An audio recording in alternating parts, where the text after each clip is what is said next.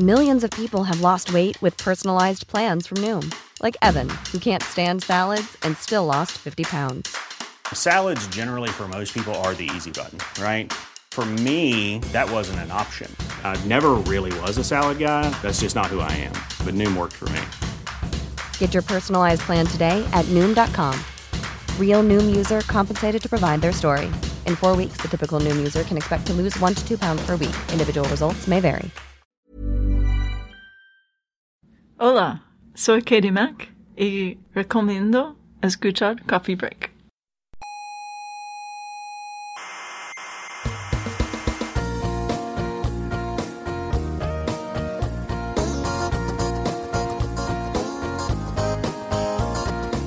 Aquí comienza Coffee Break, la tertulia semanal de la actualidad científica. ¿Cuántas estrellas tiene la Vía Láctea? Entre 200.000 y 300.000 millones. ¿Cómo lo saben? ¿Las han contado? ¿Acaso las han contado? No, hombre, no, lo que se ha hecho es un estudio... de- Soberbios, científicos soberbios.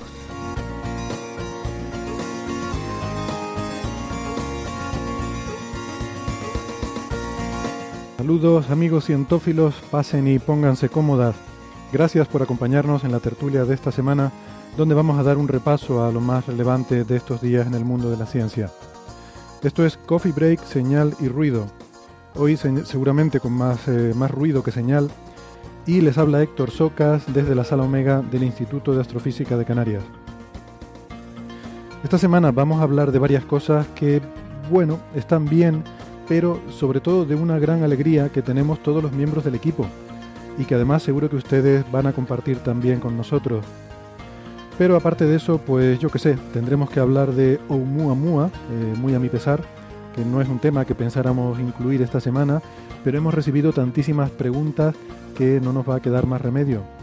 Y hablaremos también de física cuántica y de historia de la cosmología con la polémica sobre Hubble y, y Lemaitre y la votación de la Unión Astronómica Internacional, la IAU, para renombrar la ley de Hubble. Y hablaremos sobre ondas gravitacionales. Vamos a analizar esta controversia que se ha levantado por la revista New Scientist, poniendo en duda nada menos que la detección del LIGO de las eh, gravitondas que supuso el Premio Nobel de Física del año pasado. Todo esto y muchas más cosas en nuestro episodio de hoy. Si tienen a bien eh, acompañarnos y, y aguantan despiertas hasta el final, vamos a ver. Pero primero, como siempre, les recuerdo, si me lo permiten, que nos pueden escuchar en internet. Estamos en Evox, eh, en Apple Podcast, en TuneIn y puede que también en otras plataformas. Y les recomendamos, como siempre, que se suscriban, porque así pueden tener siempre disponible en su móvil, en su dispositivo portátil, siempre nuestro último episodio. Les aparece ahí la notificación cada vez que publicamos un episodio. Así que no les cuesta nada, les invitamos a que se suscriban y también eh, le pueden dar al botoncito de me gusta, que a nosotros nos gusta que le den a me gusta, si es que les gusta. Em, así que no dejen de hacerlo si, si lo tienen a mano. Estamos, eh, muy importante, estamos en Facebook y en Twitter. eh, y de hecho en Facebook hay un club de fans que, que han creado un grupo de fans y que es muy divertido. Pero sobre todo les recuerdo que tenemos una página web que es señalirruido.com, con ñ y todo, todo junto, señalirruido.com, y ahí pueden encontrar todos los episodios de nuestro programa desde el principio de la emisión y también toda la información sobre cómo encontrarnos en las redes sociales, por si tienen a bien acompañarnos, que a nosotros nos gustaría, claro que sí. Em, ahí es donde más activos estamos y donde les recomendamos que dejen sus preguntas, sus sugerencias, sus críticas. Pero si no, si tienen algo muy privado que enviarnos, lo pueden hacer a la dirección de correo oyentes arroba señalirruido.com. Ya les digo que estamos desbordados y la verdad es que yo ya prácticamente voy a, voy a desistir de intentar responder a todos los mensajes como hemos venido haciendo porque sinceramente es que no, no damos abasto. Estamos recibiendo más mensajes de los que somos capaces de responder individualmente. Así que eso sí, los leemos todos, se los prometo, todos los mensajes que nos llegan, los leemos, los agradecemos y les mandamos un saludo muy cariñoso y muy afectuoso y nuestra gratitud por ponerse en contacto con nosotros. Eh, perdónennos, pero de verdad nos es imposible responder a todos individualmente. Lo intentamos y algunos por lo menos eh, intentamos responder. Pero en cualquier caso, si tienen preguntas, casi lo mejor es que en redes sociales nos, la- nos las hagan saber y así pues si no es uno es otro a lo mejor puede eh, atender a su consulta.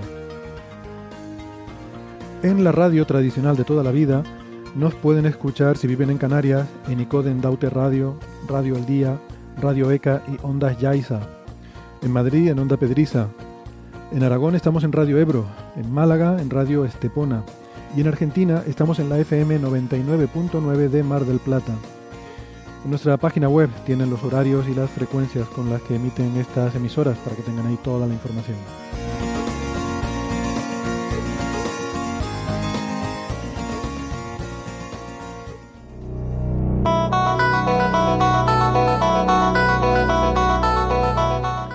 Hoy tenemos musiquita para las presentaciones. Qué mejor que este Sirius de Alan Parsons Project, este, este tema clásico, claro que sí.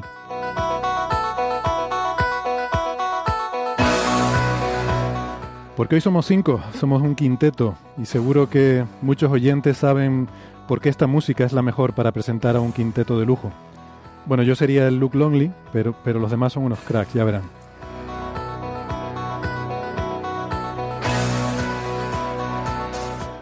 Desde Valencia, comunicador científico del Instituto de Física Corpuscular, en Twitter arroba ciencia brújula, nos acompaña Alberto Aparici. Hola Alberto. Hola, hola Héctor, ¿qué tal? Desde Málaga, profesor de la Universidad de Málaga, en Twitter arroba emule news, Francis Villatoro. Hola Francis. Un placer estar aquí de nuevo, Héctor. Desde Santiago de Compostela, profesor de la Universidad de Santiago, en Twitter, arroba José Edelstein, no engaña a nadie, José Edelstein. Hola José. ¿Qué tal? Vos, Héctor, un placer estar aquí contigo. Y por último, ahora sí, qué ganas tenía de decir esto.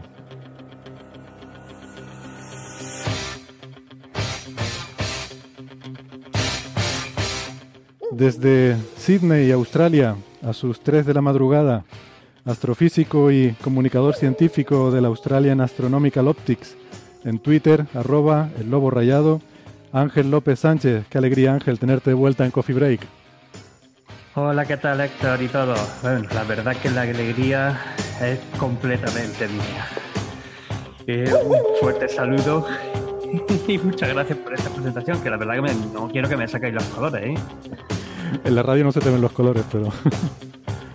¿Te gusta esta versión? El Eye of the Lobo, la he llamado. Claro que sí. Bienvenido, pues muy contentos. Una noticia genial que Ángel ya está tan, tan recuperado que es capaz incluso de aguantar hasta las 3 de la mañana para acompañarnos aquí en, en Coffee Break. Em, pues genial, la verdad que para mí es un honor estar compartiendo mesa virtual hoy con, con todos ustedes. Y dar la bienvenida a Ángel, que saben, bueno, nuestros oyentes que no hayan estado muy al corriente, los que se incorporen ahora a lo mejor al programa, no saben que Ángel pues ha estado, eh, ha estado malito, ha estado unos meses de baja, muy poquito, la verdad, ahora nos contarás porque tu recuperación ha sido alucinante. Y además Ángel no se puede poner malo de cualquier cosa, como cualquiera de nosotros, tiene que coger una enfermedad rara, ¿eh? para que así podamos aprender más y podamos eh, descubrir eh, cosas sobre, en este caso, medicina, vamos a aprender sobre medicina, porque mm, Ángel, te has cogido el síndrome de Guillain-Barré, eh, que es una enfermedad autoinmune. Cuéntanos un poco qué es esto y, y, bueno, y tu historia. El ¿no? síndrome de Guillain-Barré, a ver cuántas veces lo he tenido que contar en los últimos meses. Pues eh, básicamente yo me encontraba en la segunda semana de julio en Córdoba, dando una charla en la Universidad de Córdoba y con la Agrupación Astronómica de Córdoba, todo muy emocionado, porque además me iba a un congreso en Salamanca de la Sociedad Española de Astronomía. O sea, habías venido un- desde Australia, habías venido... cuadro- Sí, Sí, sí, estaba, yo en España, estaba en Sí. España en ese, en ese momento, era mi viaje a España de este año y que lo había previsto precisamente para eso, sobre todo por el Congreso de la Sociedad Española de Astronomía en Salamanca, donde tenía una charla invitada de, precisamente para hablar de divulgación científica y de comunicación científica usando pues blogs, eh, redes sociales y el internet, donde por cierto iba a hablar de, de nuestro podcast. Ujú. Y luego eh, hablar también de, otra, de, de otros temas de mi investigación. Y justamente en esa semana, que coincidía con la final del Mundial, pues tuve un cuadro de gastroenteritis, que en principio pues no parecía que era nada grave, simplemente un cansancio un poco raro. tan raro que tuve que posponer un par de días que yo condujese desde Córdoba a Salamanca con el coche, que es lo que iba a hacer. Pero el, al segundo día de este cuadro de gastroenteritis eh, me empecé a dar cuenta de que los pies, las piernas empezaban a hacer cosas muy raras e incluso pues, me caía, no podía andar. Entonces me llevaron directamente con una ambulancia al Hospital Universitario de Reina Sofía en Córdoba y directamente allí me dijeron, tú lo que tienes es el síndrome de Guillain-Barré. yo, ¿qué? ¿El qué? el síndrome de Guillain-Barré. Digo, bueno, pero yo tengo que dar una charla el jueves, hoy es martes. No. O sea, básicamente me miran y dicen, no, pero yo me tengo que ir a Australia la semana que viene porque no. Y lo que ocurre fue simplemente ahora, ahora que, lo, que ya me lo he mirado y me lo, me lo sé y lo he vivido en carne, es, un, como bien has dicho, una enfermedad autoinmune, que lo que ocurre es que los anticuerpos que generan cuerpo los, glóbulos blancos para luchar contra el, virus, eh, no solamente atacan el virus, sino que empiezan a, atacar y a comerse el recubrimiento de las células de, los nervios de tu cuerpo, de la parte externa de los nervios. Y eso lo que hacen es que no se puedan comunicar de forma efectiva pues, tu cerebro con las distintas partes del cuerpo. Normalmente esa, pérdida de, conexión empieza precisamente con las piernas y lo que fue bastante dramático fue ver como en cuatro días, es que fueron cuatro días de estar perfectamente a, estar completamente inmovilizado, en, metiéndome corriendo en la UCI, que me estaba quedando sin respiración, sin poder respirar de forma, de, forma propia, con toda la parte, o sea, no podía mover absolutamente nada, y me tuvieron que inducir el coma durante tres días. Impresionante. Em, cuando me desperté, que no sabía ni qué día era, porque no sabía cuánto tiempo había estado durmiendo, es una de las cosas más raras que me ha pasado en mi vida. Lo único que podía mover era el ojo derecho. Madre mía. Qué barbaridad.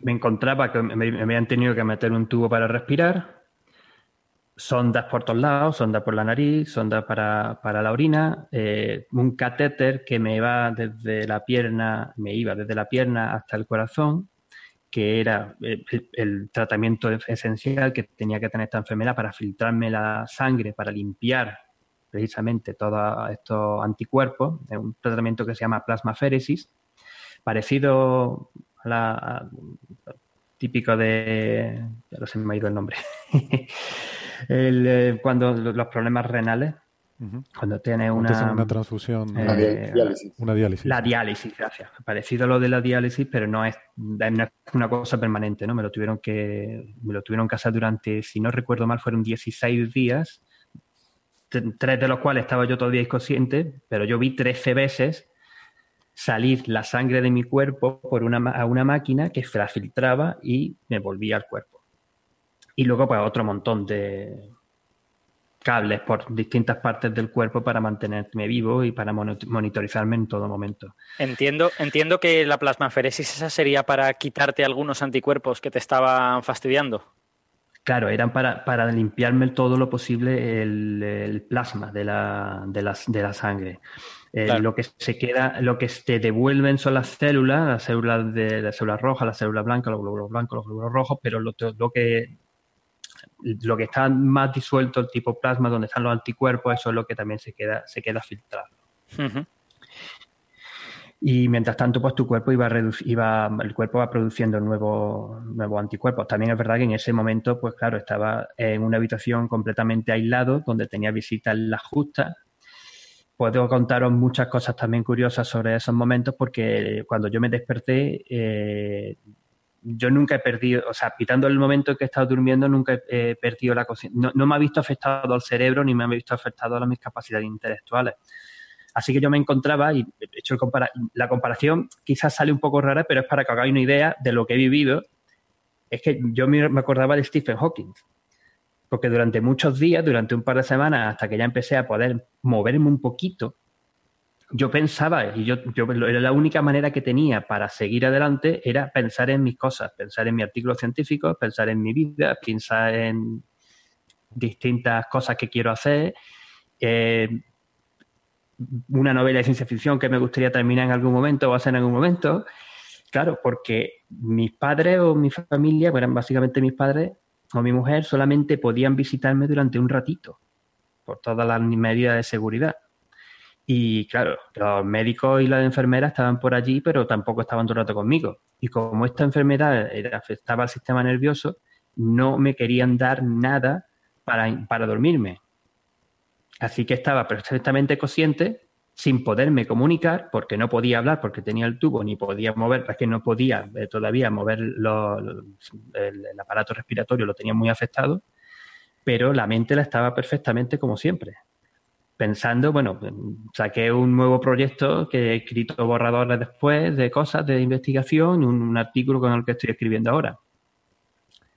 O sea, que no parabas ni en aquel momento en el hospital ahí inmovilizado y ahí seguías dándole vuelta a las cosas. Fíjate que yo esa comparación que haces con Stephen Hawking, yo también la pensé mientras ibas explicando que solo podías mover eh, los párpados del ojo derecho. Eh, se, me pasó por la cabeza también esa comparación, pero, pero dije, mm, bueno, no sé, por quizás un poco por delicadeza no, no me atrevía a sacarla, ¿no? Pero, eh, a ver, mi, la, la, la, pregunta que tengo es, o sea, ¿eso es tan angustioso como parece cuando uno lo piensa? El no poderte mover, pero estar en pleno, plenas facultades mentales. sí. Mucho, mucho, mucho. De verdad, es bastante agobiante. Sobre todo no puedes comunicarte, sobre todo decirte, mm, por ejemplo, cuando ya empecé a recuperar un poco la sensibilidad de, las manos y de las piernas, pero estaba incómodo, porque claro, al fin y al cabo estaba tumbado en una en, la camilla, en la mesa, en la, cama del hospital, pero me tenían que mover, me tenían que mover para cualquier cosa la enfermera o los médicos o los celadores para lavarme o para cualquier historia. Y pero podía, no podía avisarle que me, que me molesta un poco que me mováis la pierna para acá, que si no estoy cómodo. No podía decir eso. O, o simplemente, es que simplemente no puede o dar la gracia o, por ejemplo, preguntar qué día era. O sea, el agobio de despertarme empezar, estar allí, digo, ¿dónde estoy? Estoy en la UCI. Me acuerdo cuando me metieron corriendo en la UCI que me, directamente me durmieron ahí para meterme el respirador porque eh, no podía ya respirar prácticamente.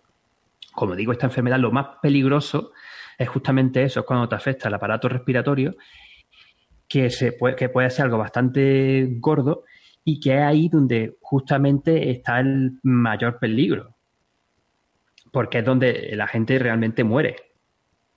Y en la fase en la que la gente estábamos, bueno, yo no lo sabía ese momento, lo he sabido después, pero donde estaban tanto los doctores, los médicos como mi familia estaba muy asustados, y mis amigos estaban muy asustados, porque alrededor del 7% de las personas que llegan a esa fase de esta forma tan rápida y con tan extrema no lo cuentan. O sea que en verdad has tenido mala suerte dentro de la mala suerte, ¿no? Porque no todo el mundo llega a esa fase de tener problemas respiratorios. No, no todo el mundo llega a esa fase y cuando se llega, se llegan como en dos semanas. Normalmente es muy raro, lo que mi caso en particular ha sido bastante raro, tanto lo rápido que, lo, que, pilla la enfermedad como lo rápido que me he recuperado.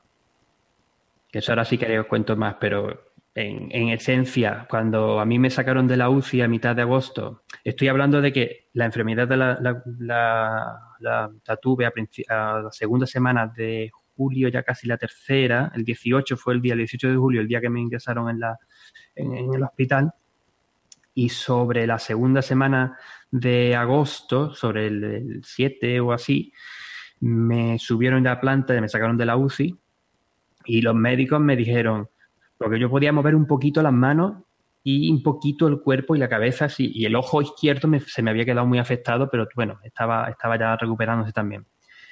Los médicos me dijeron, lo más seguro es que tú no salgas del hospital hasta finales de septiembre y quizás no puedas volver a andar hasta finales de año. Que te mentalices en eso, porque esta enfermedad, una vez que pasa este, esta crisis y este momento, suelen ser mm, del orden de casi un año, mínimo seis meses a un año que te empiezas a recuperar. Hay un, un tanto por ciento muy alto, del 90%, de recuperación total una vez que pasa esta fase. Y yo afortunadamente puedo decir que a tres meses y medio, ya casi para cuatro, de, de la enfermedad estoy no al 100%, pero bastante cerca de conseguirlo Yo, yo Cosa que me, me- estoy muy contento con ello, obviamente. Claro, claro, estamos todos muy contentos. Yo te quería preguntar por eso, porque por lo que he leído, cuando, claro, cuando me enteré de tu caso, pues he estado un poco intentando informarme, ¿no? De, de este problema. Y lo que leo es que eso, que la recuperación tarda típicamente del orden de un año. O sea, tú estás hablando de que en tres meses prácticamente está, estás recuperado. Entonces, ¿que has, has tomado homeopatía muy diluida o alguna cosa así que te haya ayudado con estas cosas? No, quiero decir, ahora en serio, ¿tie- eh, ¿tienes alguna idea de por qué esta recuperación tan rápida? Me comentaste una vez que estaban sorprendidos los médicos, ¿verdad? Que estaban pensando cogerte de caso de estudio. Están sorprendidos los médicos, me han comentado y le he pasado fotos y vídeos, de- sobre todo también de la fase ya de recuperación, en que incluso están pensando en algún, quizás hacer alguna contribución a un congreso, a algún estudio. Para lo que yo he dicho, que si lo hacéis, por favor, sí encantado, pero me- avisadme para que lo incluya en mi currículum, porque claro, ¿no? yo soy un investigador y también soy investigado. Mira, una cosa extra para, para tener en cuenta. Un Pero punto más en los yo- proyectos del ministerio. Lo que pasa, Ángel, que te van a poner solo las siglas, no van a poner tu nombre completo, como es la costumbre en medicina, con lo que, ¿cómo se va a saber que las siglas realmente corresponden a ti? ¿O será el paciente de Sydney? lo que yo digo en mi currículum, no me da igual lo que digan en el estudio. En fin, lo que quiero decir, hay varias, tenemos varias ideas de lo que, de por qué me he recuperado o me he podido recuperar tan rápido. La primera es porque atacó la enfermedad muy rápido, por lo que mis anticuerpos no tuvieron tanto tiempo como, como en otros casos para atacar tanto al sistema nervioso. Eh, porque como digo, es que me pasó fue en cuatro días y en cuatro días estaba en la UCI y ya me estaban haciendo la plasmaféresis. Que muchas veces eso tarda todavía un par de semanas. Porque es que fue. Y aquí voy a hacer un pequeño paréntesis que no quiero que se me olvide. Quiero de verdad agradecer al gran equipo profesional que existe en el Hospital Universitario Reina Sofía, solamente por, no por la forma en la que me han tratado y por lo que saben y lo que se nota que sabían que estaban haciendo y lo pendientes que estaban de mí en todo momento, sino también por el calor humano que daban. Porque en estas condiciones tan duras, en las que uno no sabe exactamente qué es lo que te está pasando, qué es lo que te está muy mal, que de repente una persona completamente sana, como era yo, eh, encontrarte en estas condiciones, una persona todavía, bueno, tengo 42 años, 42 años, que tampoco soy tan mayor, que, que, todavía espero tener que producir mucho y a dar mucho la lata. Pues que esta- estos profesionales, todos, desde médicos, enfermeros, enfermeras, ATS, eh, eh, personas de limpieza, todo el mundo se portó de forma exquisita conmigo y que se notaban mucho que sabían ejercer muy bien su trabajo. Y es donde muchas veces digo aquí también en Australia, ¿cómo se nota qué buena es la sanidad en España? Pues vamos, vamos a mandarle un aplauso, un aplauso a toda esa gente. sistema de España, del sistema de la sanidad de España, porque es que se nota que para estas cosas funciona. Si me hubiese pasado aquí, habría sido, o sea, lo habría, sobrevivido, habría estado bien, habría, lo habrían hecho, pero yo creo que no hubiese sido tan bueno tanto como el particularmente el trato humano, el trato, el trato, el trato personal, pero también el- el saber y el darte cuenta de que saben lo que están haciendo y saben lo que te están poniendo en cada momento. Es que eso lo viví día a día, sobre todo en la UCI, pero luego también en planta. Y de verdad que lo quiero dejar muy bien claro de eh, lo contento y lo, y lo agradecido que estoy de todo eso. Fíjate, yo quería mencionar una cosa porque dices que el, el trato humano que fue tan exquisito y tal, pero a mí me parece que también desde el punto de vista médico creo que han demostrado una gran profesionalidad porque y una gran competencia porque dijiste que inmediatamente en cuanto le explicaste los síntomas dijeron, ah, esto es el, el síndrome de Guillain-Barré, que es muy impresionante porque justamente la característica y la dificultad de estas enfermedades llamadas raras es justamente diagnosticarlas. Es que eso es lo complicado, porque al ser tan infrecuentes no suele haber experiencia con eso. O sea, lo normal es que te hubieran dicho, tiene usted una crisis de ansiedad, tómese estos ansiolíticos y vayas a su casa. Además, si le has No, dicho no. que, que iba a un congreso, fue- ¿qué tal? Fue impresionante. En eso fue impresionante porque fue llegar a urgencia, que estaba yo, pues que no podía andar, que ya me había llevado la ambulancia de casa a mis padres a- al hospital y me dijeron, y me hicieron unas pruebas que me empezaron a tocar y me dijeron, no, no, no, tú lo que tienes, eh, tú sientes esto, no tenía, había perdido los reflejos de las piernas ya también y había perdido también algunos reflejos en los, en los brazos. Y, y- y me lo dijeron, dice, no, tú tienes esto, vamos a hacerte mañana, vamos, te vamos a ingresar, te vamos a hacer unas pruebas para confirmarlo, me hicieron unas pruebas con unos electrodos, unas corrientes muy simpáticas que me metían por, los, por el cuerpo para comprobar el, lo que, la forma en lo que estuvieran haciendo y me dijeron, no, si esto es el síndrome tal, y me estuvieron dando primero un pequeño tratamiento no tan agresivo como mm, ponerme un catéter, que es bueno, meterte un buen tubito, como he dicho antes, desde, desde la pierna hasta el corazón, sino intravenoso, simplemente meterte plasma a ver si así iba, pero en, en, dos días no, la cosa fue bastante peor. Y, pero ellos que lo vieron, mm, vamos, básicamente sobre la marcha. Después me han comentado que al parecer, bueno, aunque no tienen muchos, muchos casos en el hospital, creo que me dijeron sobre cuatro o cinco al año en, el, en todo el hospital, eh, sí parece ser que es una típica pregunta de MIR. Ajá.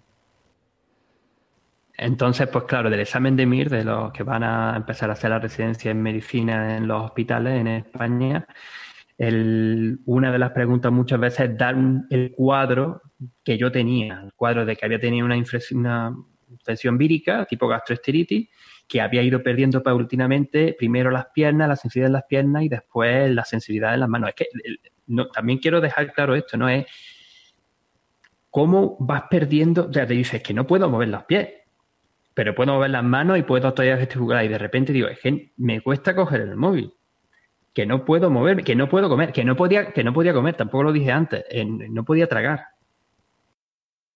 O sea que todo, todo, no podía, todas las funciones de las partes bajas del vientre se quedaron también paralizadas. Y después el estómago no funcionaba y luego cuando ya me afectó prácticamente al, aparato respiratorio, que ya me costaba respirar, fue cuando directamente me tuvieron que ingresar, me meterme en la, en la UCI. Y como digo, me tuvieron que poner el, tubo en la boca y estaban así, así, diciendo que quizás me tenían que, haber metido el tubo por la garganta. No me acuerdo cómo se dice. Una traqueotomía. Traqueotomía. Traqueotomía, muchas gracias, José. Una traqueotomía.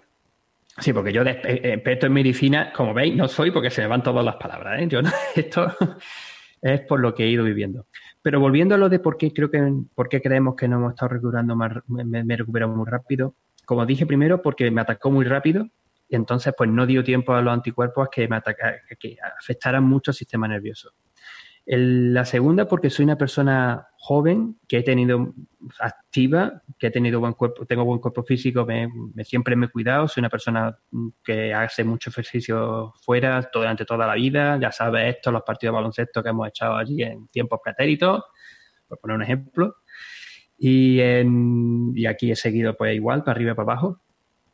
Y, eso, pues claro, afecta. Es una persona que no fuma, no bebe, y eso, pues, en el cuerpo se nota, eso ayuda. Y luego también está que desde antes incluso de que yo me metieran en la UCI, me estaban moviendo. Lo que yo le pedía a mis padres, moverme las piernas para estirarme, porque no me podía estirar, no me podía hacer esto. Digo, que mover, moverme porque estoy perdiendo la sensibilidad. Y eso lo, vieron también los, médicos y dijeron, creemos que es muy conveniente que en cuanto antes empieces con, eh, con fisioterapia. Y llamaron a los fisioterapeutas cuando yo estaba, el día, el mismo día que me metieron en la UCI, que estaba yo durmiendo ya, que me, hicieron el coma, los fisioterapias estaban allí conmigo, eh, tanto mi, ya mi amiga Carmen como luego mi amiga Maite, eh, tocándome, moviéndome, moviéndome los dedos, que se me quedaron las manos como garras, porque no, la forma en la que, que cuando no te puedes mover, los músculos que cierran son más fuertes que los músculos que estiran. Entonces te movían los dedos, me movían las piernas, me movían los brazos, aunque yo no podía moverlos, pero me hacían ese movimiento. Y eso al parecer también ha ayudado mucho a que los músculos en cierta forma no perdieran tanto el movimiento y que se recuperaran más rápido. Ángel, hay otra... una, pregunta. Eh, ¿Por qué hubieron de inducirte un coma? Que esa es la, o sea, quiero decir, tú ya estabas paralizado al fin y al cabo, con lo que, ¿qué era lo que ganaban eh, induciendo un coma que primero que me tranquilizara y segundo que me pudieran poner bien el, respirador. Ajá. Esa es la, porque es muy desagradable. Y de hecho, de las dos. Hay otra cosa que también puedo comentar sobre esto: es que durante eh, todas las seis semanas, mes y medio que estuve en el hospital entre unas cosas y otras, de todas las perrerías que me hicieron y de todas las cosas que, que me pasaron, no tuve apenas dolor. Y eso es otra cosa que que, estoy súper agradecido. Lo más desagradable quizás podría ser incluso eso, meterte el tubo. Cuando me tuvieron que sacar el tubo 10 días después, ya cuando ya podía respirar por mí mismo, que fue completamente una liberación. Ay, por favor. Lo primero que dije fue gracias porque de verdad estaba que no podía más. Que llevaba además eh, como pues ya una semana con mi familia, mi, madre y mi, mi, mujer sobre todo, pues A, B, C, D, E, y cuando yo movía un poco la cabeza, pues esa era la letra y así era como me comunicaba, escribiendo palabras. Era la única manera que tenía para, poder expresarme en ese momento. Entonces, eso fue de lo más de, lo, de lo, peor, junto con, y no, y no riáis, que aquí somos cinco tíos, cuando me quitaron la sonda de la orina. Ay, ay, ay. No, no, de risa nada, todo lo contrario, sensación de no me gustaría pasar por ahí. Porque me quitaron el catéter, me pusieron puerrerías de un lado para otro, me pusieron la, la sonda nasogástrica que era la que me alimentaba. Me las, cuando me la fueron quitando poco a poco, pues bien, poquito tal, pero ya está. Incluso cuando me quitaron el tubo, pues vale, pues pude respirar bien. Pero cuando me quitaron la sonda de la orina, lo primero que me dicen, primero tenemos que desinflar el globo. ¿Cómo? ¿Que tenéis que desinflar un globo? Bueno, ya está, ya no quiero, ya no quiero saber nada más del tema. hacerlo, como tengáis que hacerlo. Pero en fin, esa, esa fue la, quizás lo más, lo, más raro de todo. Incluso cuando me quitaron el catéter es que ni me enteré. Me distrajeron, me preguntaron por mi hijo, ¿qué tal tu hijo? No sé qué, no tal y pues, ¿Me va a doler? No, nada. Yo te lo he quitado. o sea, que eh, eh, ahí también se nota, por ejemplo, cómo, cómo tienen muchas tablas esta gente y cómo saben hacer las cosas. Hmm. Pues muy bien. Y, pero hay, una cosa más que me gustaría mencionar sobre esto, que es que yo en este... no me... En fin, a ver cómo digo esto sin que parece demasiado...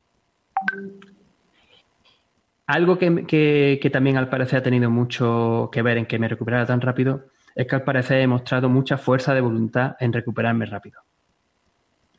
Yo en ese momento, como os digo, eh, acababa de... Eh, he tenido unos años bastante ajetreados, como bien sabéis, y acabo de eh, mi instituto, lo que era el, Observatorio Astronómico Australiano, acaba de ser transferido a la Universidad de Macquarie. Por eso se llama ahora Australian Astronomical Optics y no Australian Astronomical Observatory. Y eh, yo he sido uno de los, de los pocos astrónomos que han sido transferidos a la universidad. Entonces yo ahora, a partir de, de, julio, justamente en ese momento, estaba empezando un nuevo contrato con unas condiciones muchísimo mejores que las que tenía antes, con un sueldo mucho mejor del que tenía antes eh, para seguir haciendo lo que más me gusta, que es investigar y hacer cosas en astrofísica en la universidad, ya por fin expresamente fijo, no, fijo con puesto fijo, sino para dar clases y para tener otras posibilidades que no tenía dentro del Ministerio de, Investigación, el Ministerio de Industria, Innovación y Ciencia del gobierno australiano. Y además, cuestiones personales, pues habíamos vendido nuestra casa en Sydney, en, una parte de Sydney nos, nos mudábamos cerca de la playa. Entonces yo tenía muchas ganas de retomar esa vida. Después de todo lo que había pasado, ahora una enfermedad, por muy mala que sea, a mí no me va a impedir seguir haciendo todas las cosas chulas que tengo en mente y que quiero hacer. Entonces, aunque a mí me dolía y me costaba muchas veces hacer los ejercicios de rehabilitación, yo ahí seguía dándole que te dando, dándole que te doy, y no me quedaba quieto. No me quedaba quieto ni un momento. Hubo un momento, ah, cuando pude empezar a mover las manos a mitad de agosto, que que, que, que, empecé a usar el móvil. Y fue cuando volví a usar cosas de avisar por redes sociales y cosas de esas, porque por hasta entonces montones de cosas las tuvieron que hacer mi familia y, mi mujer, Sonia, mandando correos electrónicos, conectando, hablando con mi jefe y hablando con, con otra gente de, los compromisos que yo tenía aquí en Australia. Particularmente porque tenía siete eventos de divulgación científica sobre durante la Semana Nacional de la Ciencia a mitad de agosto, que me perdí todo más otras más observaciones con estudiantes y cosas de estas. Pero bueno. Pero luego hubo un momento en que ya volví a desconectar, o sea, no quise saber nada de nada porque lo que quería era recuperarme, o sea, desconecté del mundo durante casi dos meses y medio hasta mitad de octubre que volví a aparecer, lo que quise es volver a hacer ejercicio y era lo que tenía que hacer y es lo que sigo estando haciendo, porque perdí cerca de 15 kilos entre una cosa y otra.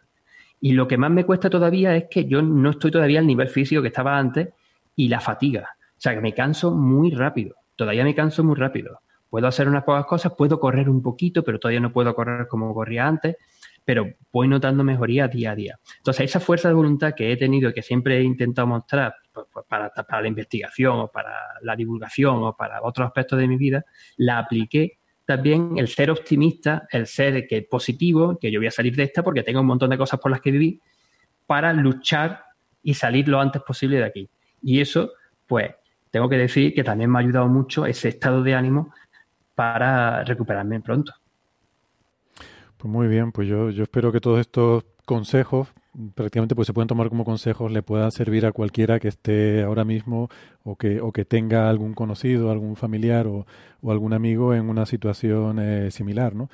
Nos, nos, llegaron muchos mensajes, ¿no? De, gente preguntando por ti, interesándose por tu situación. A ti te habrán llegado miles, supongo, pero me, sorprendió que también incluso a, a Coffee Break nos llegaron mensajes de gente incluso que nos, nos, hablaba de, de, de, gente que conocían que estaba en la misma situación, eh, de familiares cercanos, que tenían incluso la misma, la misma enfermedad, ¿no?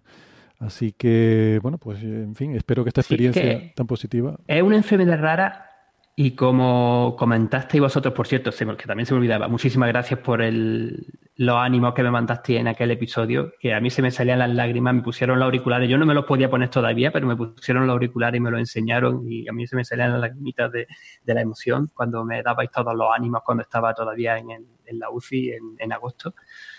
Y, todo esto que iba a decir, que, que, el, que es una enfermedad rara, pero no es tan rara. Cuando empiezas a hablar con gente, escucha de otra gente que lo ha tenido.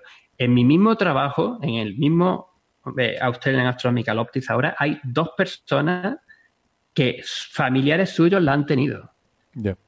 Entre ellas uno, eh, Fred Watson, que es un famoso astrofísico de aquí de, australiano y un tío que hace también un montón de cosas de evolución científica, que lo tuvo, lo ha tenido su hijo y ha estado dos años fuera de juego. El vecino que tengo aquí al lado, de, la casa en la que estamos ahora mismo de alquiler en 10 minutitos andando de la playa, eh, hablando con nada, pues mira que al final hemos terminado aquí porque ha pasado esto. Se quedaron, pero si nosotros, si lo tuvo, yo lo tuve, él, lo tuvo hace, hace tres o cuatro años y ahora le ha impedido, por ejemplo, se ha recuperado bastante bien, pero por ejemplo no puede, no tiene sensibilidad suficiente en, en las piernas para volver a hacer surf de la manera que hacía surf antes.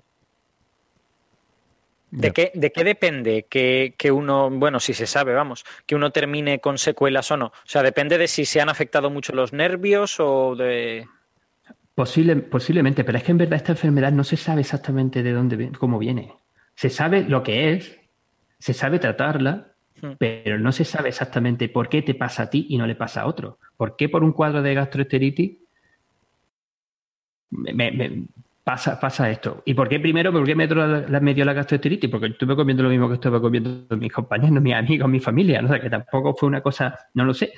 Eh, fue un poco bastante, bastante raro. Pero todavía hay, hay estas cosas de la enfermedad que, se desconocen y tiene también un par de variantes. Por ejemplo, la que digo de mi compañero, del hijo de mi compañero, que tiene dos años, no es exactamente Guillén Barré. Tiene, eh, eh, no me acuerdo cómo se llama, pero es otra variante muy parecida que se diagnostica como Guillain-Barré con cierta cosa extra y a ese, por ejemplo, sí le tienen que seguir haciendo eh, una medicación y, ciertos tratamientos. Yo, por ejemplo, también puedo sentirme afortunado porque desde mitad de septiembre, vamos a ver, voy a decirlo también rápido, eh, salí del hospital al final para las finales de agosto, entonces ya podía mantenerme de pie, pero no podía andar, podía ayudarme un poco en un andador para la segunda semana de septiembre ya andaba con ayuda y, cada día pues andaba un poquito más. Luego tuve que venirme, nos vinimos, tuvimos que volver a Australia porque, bueno, y esta otra cosa que mejor no... Como yo trabajo fuera de España, mi, seguro privado australiano es el que ha pagado el, tratamiento en el hospital en España, no la seguridad social, porque yo no cotizo en España. Entonces el seguro privado australiano me forzó a venir a Australia porque no entendía que siendo australiano, para ellos, yo no estuviese en Australia. Cuando yo quería estar en Córdoba, que era donde mejor me podía haber pasado porque tenía toda la familia, y tenía a mi hijo por allí, que todos no estaban, y mi, mujer, que se tuvo que volver, y estuvo allí también conmigo, que me estaban todos ayudando. Era más fácil que estar aquí solamente mi mujer, yo y el niño. Mucho más complicado. Entonces ahí fui un poquito para atrás porque el viaje internacional fue un rollo y muy complicado y eso que me pusieron en business. Pero luego, volviendo a hacer recuperación y rehabilitación aquí en el hospital de aquí, pues he ido mejorando, como digo, de semana a semana. Al principio lo notaba de día a día. De día a día decía, a ver qué nuevo superpoder tengo hoy. Porque un día podía mover la mano un poquito para acá. El otro día podía levantarla un poquito más. Y al día siguiente, de repente, podía levantarla completamente arriba. Y a mí se me salían las lágrimas diciendo, ah, qué, qué bien, ¿no? Un superpoder, ¿no? Pero, pero, pero que como los superpoderes, ¿no? Digo, esto ya, si, si lo que no te mata, si, si, si lo, que me ha pasado antes no me ha matado, esto no me va, no me va a impedir seguir para adelante, ¿no? Y si esto no me ha matado, yo aquí para adelante. Porque tengo todavía, como digo, tengo muchas ganas de, de hacer muchas cosas, de contar muchas cosas y creo que esta es otra muestra. Esto ya son las cuatro menos cuartos de la madrugada aquí en, en Australia y tenía una ganas enorme de poder estar con vosotros contando esto y hablando de ciencias, de, toda, de todas las cosas de, en investigación y en astronomía y en otras ramas. Y, y, y, eso es lo que quiero seguir haciendo, porque es lo que me apasiona. Y nosotros ganas de estar contigo, hombre, pues que ya sí. es hora de decirlo también. Claro que sí, ya te digo, la, la, la alegría de, de, la semana. Tú, tú, decías que efectivamente ese episodio en el que te mencionamos, que fue el 175, evidentemente sabíamos de antes, ¿no? Por amigos comunes, porque claro, no teníamos contacto directo contigo, pero nos habíamos enterado de lo que te pasaba, pero obviamente pues no queríamos tampoco decir nada públicamente, porque es tu, en fin, es tu salud, es tu intimidad, tu privacidad y, y nadie tiene por qué saberlo, ¿no? Pero ya cuando tú lo hiciste público en redes sociales, pues fue cuando también empezamos nosotros a, mm, bueno, nos sentimos libres de, de, explicarle también a nuestros oyentes por qué hacía tiempo que Ángel no venía, qué era lo que pasaba con Ángel y, y pero bueno, ya es, ya es todo pasado, estás de vuelta y, y, estamos muy, muy contentos y muy alegres de darte de nuevo la, la bienvenida en Coffee Break. Muchas gracias, gracias, muy agradecido, con muchas ganas de estar de vuelta, como digo. Pero bueno, yo creo que llevamos ya mucho rato hablando de mí, vamos a cambiar de tema, vamos a hablar de otras cosas, ¿no? Bueno, eh, entonces, esta semana tenemos muchas cosas, como les decía, tenemos mucho ruido, la verdad que tenemos mucho ruido. Y quizás lo que más ruido ha producido esta semana es un tema que yo, de hecho, es que ni siquiera pensaba haberlo sacado en el programa, pero es que nos han preguntado tantísimo, eh, hemos recibido tantos mensajes, hemos visto tanta gente hablando sobre Oumuamua. Y eh, bueno, incluso Alberto y Francis tuvieron que hablar en Onda Cero, en el programa de Alsina, sobre bueno, Alberto. Alberto, ¿eh? Habló Alberto, yo Alberto, no hablé sí, nada. Alberto, y, no, y, no, se descarta que terminemos hablando más la semana que viene, porque a Alsina le ha encantado esta, esta cosa de Oumuamua, no sé. Ay, ay, ay, ay, ay, qué miedo. Bueno, pues se ha, se ha liado parda porque, bueno, es la última de... ¿Sabe? Ustedes cuando, cuando vean eh, por ahí en las noticias que dicen científicos de Harvard dicen que, miren a ver si científicos de Harvard quiere decir Abraham Loeb, que es nuestro amigo, que ya saben que siempre les digo, ¿no? Que sale en Coffee Break más que yo. Eh, Abraham Loeb es este investigador muy famoso de, de Harvard que, eh, bueno, mmm, la verdad que eh, es un máquina. Eh, es muy famoso y muy prestigioso, sobre todo por su historial en cosmología, fundamentalmente, pero ha trabajado en muchos campos. ¿eh? Yo me puse a mirar por curiosidad. Tiene papers también sobre el Sol, curiosamente, sobre sistemas planetarios. O sea, trabaja en muchas cosas diferentes. Y desde hace un par de años eh, escribe muchos artículos muy provocadores relacionados con un tema que ahora le interesa mucho, que es el de la búsqueda de inteligencia extraterrestre. Está muy metido en las iniciativas Breakthrough y bueno, escribe artículos que son un poco curiosos porque coge una idea, mmm, una hipótesis muy, muy especulativa, hace un, unos pocos calculitos, típicamente en colaboración con algún postdoc de allí de Harvard. Eh, suele trabajar mucho en esto con eh, Lingam, eh, pero este paper en concreto no es con Lingam, sino eh, es con otro postdoc que se llama eh, Shmuel Bailey, de, de allí de, de Harvard, que trabaja normalmente en cosas de medio interestelar y entonces Bailey y Loeb han escrito un artículo en el que se preguntan si Oumuamua, eh, este asteroide eh, internacional, iba a decir, interestelar, este asteroide interestelar que, que nos Intercomarcal, intercomarcal. si podría ser eh, una vela eh, bueno, que, que, que bueno, si pudiera ser el producto de una civilización extraterrestre, vamos a decirlo así, ahora, ahora discutimos los detalles, a ver, a ver qué les parece. No, ahora, ahora que lo has dicho, los artículos de Loeb tienen cierta tendencia a tener que ver con velas, con velas solares, ¿no? Y con, porque los Fast sí. Radio Bars también eran velas solares, también estos son velas solares, es un poco como, tiene, tiene un martillo de velas solares y solo ve velas solares por todas partes. Sí, bueno, sabes que él está en la iniciativa esta de Breakthrough, que, que tiene la iniciativa Starshot de mandar una, una vela solar, a, no, no solar, sino impulsada por láser, a, la estrella más cercana, ¿no? a Próxima Centauri. Y es un proyecto muy interesante y, bueno, pues sí, como dice Alberto, se ve que cuando tienes un martillo todo parecen clavos, ¿no? Entonces todos son velas solares. Eh, bueno, entonces... De todas formas, Abraham lo está publicando prácticamente un paper a la semana, un artículo científico a la semana de cinco o seis páginas. Es increíble la productividad que tiene. Entonces, si hay cinco artículos este año sobre las solares, es que es una cosa ridícula, es que tiene 46 artículos. Sí, sí. Es que Francis miró ese número el otro día, te lo vi en Twitter y me impresionó mucho, ¿no? Eh, di, el número, Francis. Dijiste que eran. ¿Cómo lo hace? No sé cómo lo hace. Eran treinta y pico papers en cuarenta y pico semanas que llevamos de mes, de, de año. Hombre, solo hay una manera, no hace los cálculos. Da las ideas y busca gente que es capaz de hacer los cálculos. En este caso necesitaba alguien que supiera de medio interestelar y se ha buscado a este chico, Bailey, que, sabe de eso. Bueno, eh, sí, lo que pasa es que, o sea, a mí me costaría supervisar un paper a la semana, que es lo que hace este hombre. O sea... Estoy de acuerdo, sí, sí.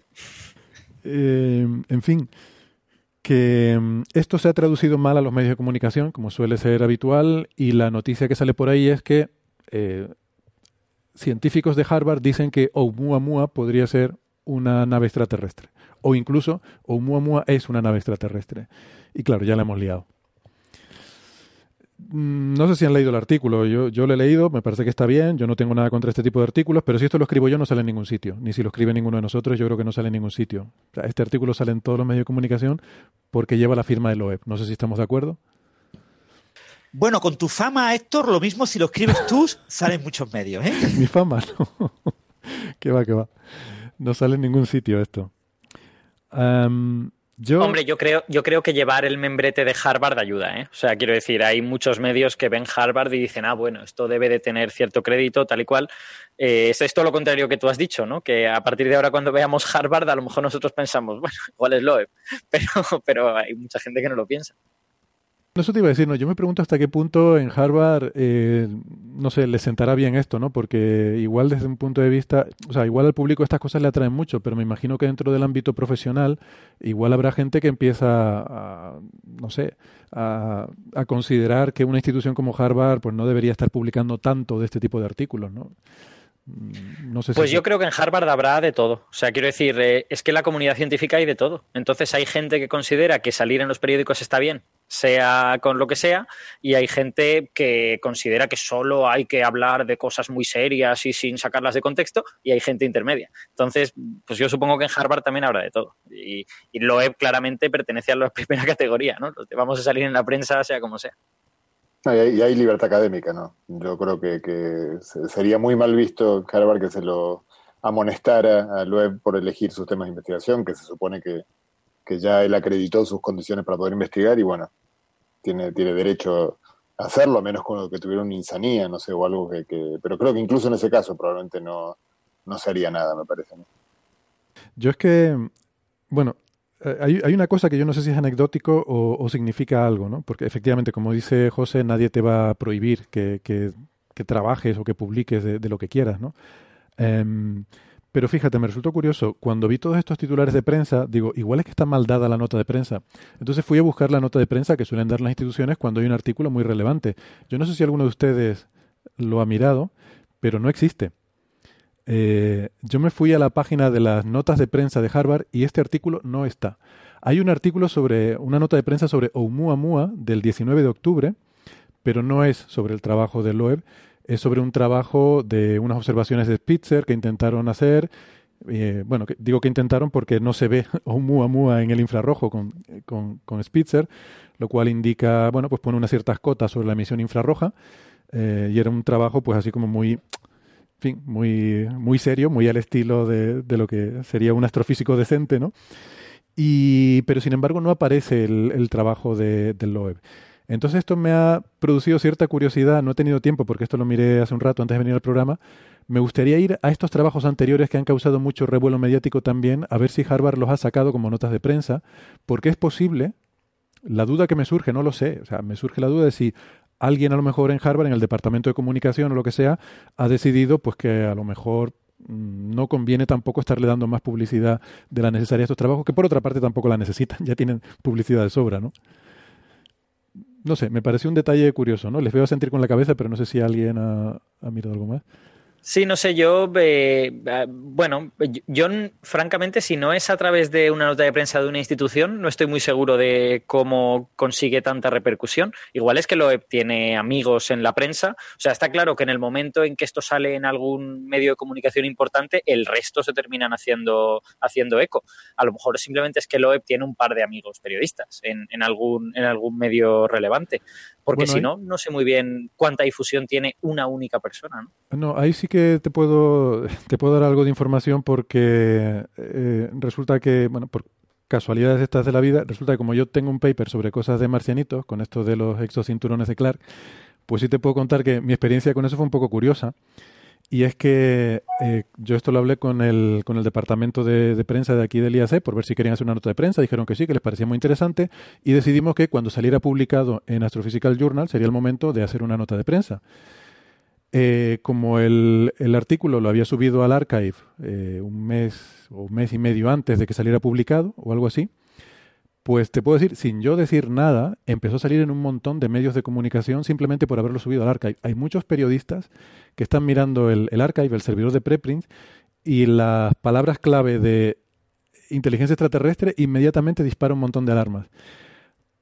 Y además fue un desastre porque se empezaron a centrar en cosas que no, que no eran realmente, hablando de basura espacial y no sé qué, que no tenía mucho sentido, eh, lo sacaron unos periódicos, unos tabloides ingleses de estos que no son muy rigurosos, y entonces no lo dieron muy bien y todo el mundo empezó a copiar de ahí la información y entonces toda esa primera ola de artículos que salieron salieron un poco mal, la verdad. Yo quedé bastante disgustado con cómo se, eh, cómo se explicó esa información en esa primera oleada de artículos que, que, salieron en muchos medios de comunicación. Luego ya, cuando salió el artículo en Astrophysical Journal, hicimos la nota de prensa donde ya sí se hizo esa nota de prensa con un texto acordado conmigo, o sea, con la que yo estaba conforme, y entonces eso ya llegó a otros medios de comunicación que sí dieron mejor la noticia. Entonces, todo esto lo cuento simplemente para decirte que no hace falta tener muchos amigos en la prensa, sino que este tema en particular es muy, muy sensible.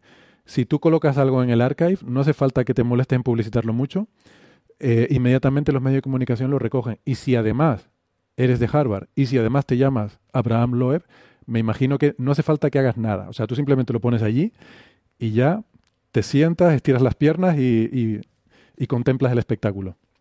Hmm. Creo que Oye, me, me, parece muy interesante tu experiencia, ¿no? Porque a lo mejor igual los científicos tenemos que tomar nota y empezar a pensar que las notas de prensa hay que sacarlas con el artículo en archive, aunque sepamos que no está aceptado y que no sé cuántos y que no sé más. Porque, oye, si alguien va a hablar de ello, por lo menos que diga las cosas correctamente, ¿no? Por, no sé. Pues eh, sí, la verdad que es para pensárselo, ¿no? O sea, yo en ese momento decidí, en ese caso en particular, yo lo subí, eh, hice una cosa diferente a la que suelo hacer. Lo subí eh, cuando estuvo aceptado, no antes. Porque como no era un tema habitualmente en el que suelo trabajar, tenía ciertas inseguridades. Digo, lo mismo esto es una tontería. Entonces ya cuando el referí dio un informe positivo y el artículo se aceptó y tal, me sentí suficientemente confiado como para subirlo al archive. pero sí, o sea, realmente esperar desde que está aceptado hasta que está publicado para sacar la nota de prensa, creo que no tiene mucho sentido. Eh, si es un tema que lo porque llega Porque llega tarde, es que, es que los tiempos del periodismo no son, no son estos. Sí. Hoy en día hay muchos periodistas que revisan el archive, eh, que monitorizan el archive. Y, y, luego salen las noticias dos veces. ¿eh? Sí. O sea, cuando sale en el archive o cuando se ha aceptado el artículo, que es cuando se le empieza quizá a dar un poquillo de publicidad y luego cuando se hace, aparece eh, escrito en, la revista científica y se hace la nota de prensa. Pero que hay todavía, yo diría que eh, hay algunas cosas un poco complicadas quizás con respecto a los, embargos, quizás algunas veces que se tienen las revistas. Eh, y que quizás también los institutos de investigación pueden ser un poco reticentes a publicar, a hacer notas de prensa todavía sobre algo que no tiene la referencia directa del artículo científico publicado, aunque esté aceptado. No sé si, si, hay embargo, obviamente si hay un embargo, no las revistas, pero son Nature y Science, entonces ahí evidentemente tienes que esperar a la publicación del, artículo. Pero, pero con otras revistas también. Yo me acuerdo cuando mi, artículo de 2015 con Monthly Notices, eh, tuvimos que esperar a que se estuviese el artículo he, publicado en la revista antes de sacar la nota de prensa. Ah, sí. ¿Pero por un embargo de la revista? O... Sí, por, por embargo, por, por, pero por, por embargo, no, embar, no era expresamente embargo, pero era el requisito que sí, un requisito que nos pedía el, el, journal. Vale, yo estas cosas no sé muy bien. No, sé muy bien cómo Quizás es porque en Molly Notices nosotros, bueno, en, en, en, aunque también se publica mucho en Molly Notices en el Instituto de Física Canarias, pero quizás las experiencias más mayores son con Astrophysical eh, Journal o con Astronomy and Astrophysics y tienen distintas políticas de, a la hora de la nota de prensa. Vale. No sé si os acordáis, en, julio en, Nature este año se publicó un artículo de un periodista quejándose de eso, quejándose de que, claro, tú envías un artículo a Archive, eh, por lo que sea, es un artículo llamativo para un periodista, se hace eco, se forma un eco mediático y de repente ese artículo que había sido enviado a Nature es aceptado por Nature y aparece un embargo. Entonces, ya los periodistas ya no pueden hablar de ese artículo, pero ya se habló de ese artículo. Entonces se habló de ese artículo como preprint, no como artículo publicado en Nature. Ahora está prohibido hablar del artículo y esa investigación como algo publicado en Nature. Y ya cuando aparece en Nature ya puede aparecer de nuevo todo ese revuelo. Y él se quejaba de que eh, tenían que hacer algo las revistas como Nature y Science de prohibir el envío de los archives antes de, del envío a la revista, ¿no? O algo así por el estilo. Pero fue, hubo muchas críticas. ¿eh? La mayor parte de los comunicadores científicos dijeron que eran tonterías de este periodista y que si él había tenido la mala suerte de que en algún caso le habían quitado parte del éxito de su noticia porque ya se conocía la noticia meses antes, que era su problema y nada más. Pero lo publicó en Nature, en, en un Worldview, en el 24 de julio. De todas formas, yo, insistiría en que hay que más para los científicos. Espera un momentito, Ángel, porque tenemos que tenemos que hacer la, desconexión con las radios. Eh, tenemos que irnos despidiendo ya de los amigos que nos escuchan por la radio. Eh, pero nosotros ahora en un segundito volvemos y, vamos a hablar ahora sí de, de Oumuamua y de este paper de a ver por qué los amigos eh, Bailey y Loeb sospechan que es una, nave extraterrestre. Nos despedimos hasta la semana que viene de los oyentes que escuchan por la radio. Si nos están escuchando en el podcast, no toquen nada, que volvemos enseguida. Hasta ahora.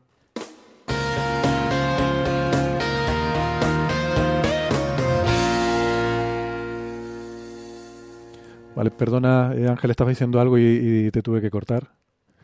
Adelante. No, no, sin problema. No, simplemente quería insistir que yo creo que un servicio como Archive es para los científicos y para el movimiento de la ciencia, para, para que tú puedas subir tu artículo científico muchas veces sin estar aceptado, pero para recibir eh, comentarios, críticas sobre, sobre lo, tu intervalo de investigación y después para hacerlo conocer a la, a la sociedad científica, ¿no? Quizás no tanto para que esos artículos que se suben sean directamente para los periodistas o para los medios de comunicación o para el público en general en muchos casos. Quizás habría que intentar hacer un tipo de distinto procedimiento, que eso sería súper complicado, ¿no? En, lo que pues, no es lo mismo la forma en la que tú presentas tu artículo científico y lo que tú quieres decir y lo que tú quieres eh, obtener de, ahí con otros con otros científicos para que luego te venga eso, ¿no? El periodista que le llama la atención el título, que le llama la atención el tema y te escribe, pues, y de encima no contacta directamente contigo, sino que se inventa la historia, como te ha pasado a ti, Héctor, y entonces, claro, mm, y eso no, no es tan correcto, ¿no creéis? Sí, yo, creo, yo creo que esto es un caso bastante claro de eh, cómo el Internet del siglo XXI ha superado las estrategias de comunicación de unos y otros. O sea, ese es un caso de life finds a way, como en, como en Jurassic Park, que ya está. O sea, en el, en el momento en que tú tienes Twitter, que unos periodistas decidan que esta noticia no se puede dar hasta dentro de 10 horas no tiene sentido, porque está en Twitter desde el minuto uno. Pues esto es un caso muy similar, pero, pero con la ciencia. Y yo creo que lo que hay que hacer es actualizar tus políticas de comunicación y ya está. Si sabes que existe eso, pues hay que hacer otra cosa. Y después hay que tener en cuenta una cosa muy importante para el periodista, que vender un artículo solamente por su contenido, por lo que presenta, etcétera, es muchísimo más difícil a un editor de un medio que vender un paper de Nature. Es que esto se ha publicado en Nature, se ha publicado en Science, se ha, publicado en, en PNAS. Eh, eso es mucho más fácil eh, desde el punto de vista del periodista que tener que construir toda una noticia y quizás entrevistar al investigador o informarse de qué va esa noticia porque viene estrictamente de un artículo científico y los periodistas se sienten pero de mm, no tienen información científica. Yo, sobre ese periodista que decía Francis que se quejaba del tema del embargo y tal, a mí me parece que se está equivocando. Eh, yo, yo, discrepo mucho con la conclusión del periodista. O sea, creo que el diagnóstico es el correcto, pero se equivoca mucho en la solución. O sea, la solución no es más embargo, es menos embargo. O sea, el problema aquí es el embargo, que no tiene sentido hoy en día, ¿no? Es lo que decía Alberto. Y vamos a ver. Eh, creo que hay algo que no ha entendido de base. Eh, a ti Nature, ni Science, ni nadie te puede prohibir que hables de nada. O sea, nadie te puede prohibir que hables lo que, en lo que consiste el embargo, es que hay mucha gente que no entiende esto, incluso periodistas. El embargo es una relación entre la revista y el periodista. O sea, es una relación eh, en la de eh, un negocio en el que la revista te da algo y a cambio te pide algo. Tú puedes aceptarlo o no. La revista te ofrece un producto. El producto es te doy el artículo antes de que se publique, te doy eh, una nota de prensa y te doy acceso a nuestro departamento para que te informes y hagas una buena nota de prensa. Y a cambio de eso, tú te comprometes a no hablar de ello hasta que. O sea, es un. Eh, digamos, no es una mafia que te prohíben que hables de cosas, sino que es eh, una relación que se establece entre la revista y tú, si tú quieres. Ahora bien, si tú ya has visto el artículo en el archive y tú entiendes lo que significa y no necesitas la nota de prensa ni necesitas nada más, nadie te prohíbe que hables de eso. Entiendo yo. Francis. Y un punto clave del embargo es entrevistar a los investigadores. Tú imagínate que se publica el artículo a las 7 de la tarde en Nature y que ese investigador recibe 7.000 llamadas de 7.000 medios del mundo y solamente uno de esos medios pilla el teléfono a este señor y este señor eh, eh, habla con este medio, después corta el teléfono, viene otro medio y son, en una hora puede hablar con cinco o seis medios pero hay 7.000 medios interesados. Sin embargo, si yo te doy 15 días o te doy 10 días para contactar con el investigador tranquilamente, pues lo vas planificando. Hablas con él y dices, mira, queremos hablar de este artículo que está embargado, no sé qué, queremos ver su opinión, no sé qué, y pues ahora otro medio. Entonces, no te digo que los 7.000 medios contacten en una semana con el investigador y estén ahí las 24 horas del día contactando con él, pero sí muchos medios van a poder contactar con el investigador gracias a que tienen unos días para hacerlo. Claro. O sea, el embargo es una cosa que tú aceptas a cambio de algo que te da la revista. Es una relación casi, no, no es contractual, pero casi, ¿no? Eh, es algo opcional, digamos. Tú te sometes al embargo a cambio de algo, ¿no?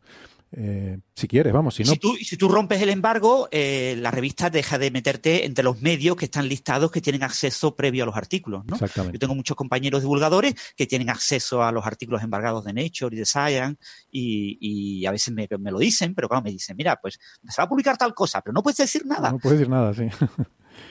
Sí, yo a mí a veces también cuando me van a decir algo así digo, no, no, no, no me lo digas porque igual me entero por otro lado, así que no, no, quiero, es que verdad, no quiero comprometerme con nadie a, no decir algo, ¿no? Si dice, no, es que tengo una cosa, pero está embargada, y entonces digo, entonces no me lo digas. Porque mira, en Twitter seguro que voy a leer algo, en cualquier sitio te enteras, eh, entonces hoy en día estas cosas, lo del LAIGO, que luego hablaremos, yo creo que fue ya la demostración palpable de que hoy en pleno siglo XXI estas cosas no tienen sentido. Este secretismo y esta porque no puedes, porque, bueno, ya luego hablaremos del algo. Vamos a volver a... Y eso, eso, no quiere, eso no quiere decir que los embargos no tengan cosas positivas. Lo que acaba de decir Francis, efectivamente, pues es muy razonable y permite que un periodista trabaje una noticia y no esté ahí volviéndose loco, en dos horas tengo que escribir algo razonable, sino que lo puedo leer, lo puedo entender y todo esto. Eh, y yo creo que lo que hay que hacer es encontrar maneras nuevas de hacer eso, que se adapten al siglo XXI. O sea, no tenemos por qué renunciar a esas cosas, pero quizá esta manera de hacerlo es antigua y ya, y ya no sirve y ya está. Sí, yo pienso que una forma de hacer esto sería que, que, pues que se ofrezca, pues, por ejemplo, que el equipo de investigación dé una explicación en una rueda de prensa o lo que sea y que los periodistas puedan tener un tiempo para prepararse antes de esa rueda de prensa, eh, leer sobre el tema, hablar con otros expertos, hablar con este, de forma que haya un día que sea el día oficial de la presentación de esos resultados, pero que no haya que tenerlos en secreto antes, sino que, bueno, más o menos se sepa porque se sabe de todas formas. Es que es ridículo intentar eh, pretender lo contrario, ¿no? Hay que cambiar ese modelo. Claramente está desfasado. A lo mejor en el siglo eh, final del XIX, principio del XX podía tener sentido, pero a día de hoy está trasnochado, ¿no? Y quizá, y quizá en ese caso lo que no se puede evitar es que haya una primera oleada de, de artículos que han visto el preprint y una segunda oleada que beben de esa rueda de prensa o de esas entrevistas o de algo de eso. A lo mejor eso es inevitable, no lo sé. O sea, tendríamos que pensarlo. Yo no soy un experto en, en comunicación institucional ni nada de esto. Yo, pero a lo mejor eso es un defecto, entre comillas, inevitable. Hay, hay un problema pero, también. Sí, dijo José. ¿cuán, ¿cuán, antiguo es el tema del embargo? Yo la verdad que hasta hace muy poco no sabía, salvo por Laigo, no sabía que, bueno, yo no, yo no lo sé, pero apostaría que seguro de la segunda mitad del siglo XX. O sea, apostaría que por lo menos desde 1950 existe. Sí. No sé, antes de la, de la Segunda Guerra Mundial no estoy seguro. No, no, me parece que te estás equivocando, Alberto. ¿Sí? El embargo es una cosa súper reciente, puede ser Ah, de hace sí. menos de 20 años, así, no, no más. Oh. Son- Eh, El embargo, por lo menos en lo que es en Nature, Nature y Science, es una cosa muy reciente, es de este siglo. Ah, yo, yo ojo, sé que pues en el entonces año, ya han llegado tarde. ¿eh? Entonces ya, ya han llegado cuando se estaba acabando el pastel. en el Ten en cuenta que hace 30 años nadie sabía lo que era Nature a nivel de medios, a nivel de prensa. Era una cosa súper excepcional. Cuando salía en el país un artículo de un astrónomo español había publicado en Nature, muchos, eh, mucha gente decía, bueno, ¿y de qué estamos hablando? ¿no? Un español que publica en Nature, ¿y eso qué importancia tiene? ¿A quién le importa? ¿no? Eh, era una cosa absolutamente irrelevante. Hace 50 años, Nature era completamente de- casi desconocida fuera de los círculos científicos. ¿no? Entonces hubo ciertos escándalos, como lo de Bendaviste, eh, lo de la homeopatía, la memoria del agua, hubo varias cosas, eh, el, el primer planeta extrasolar, que sí, que no, eh, eh, los problemas que... o sea, hubo una serie de cosas en los 90 que fueron posicionando a, a Nature y, y como llama también a, a Science en, en ciertos medios, y entonces pues ya se empezaron a tomar ciertas actitudes de cara a los medios por parte de estas revistas, fundamentalmente en- alrededor del año 2000 o por ahí, no, no mucho antes. Yo ¿eh? no sé cuánto es, pero en el, en el 2000 seguro que había. Lo, lo sé porque me consta por un, un paper en Science que publiqué y ya había embargo. Eso en el año 2000.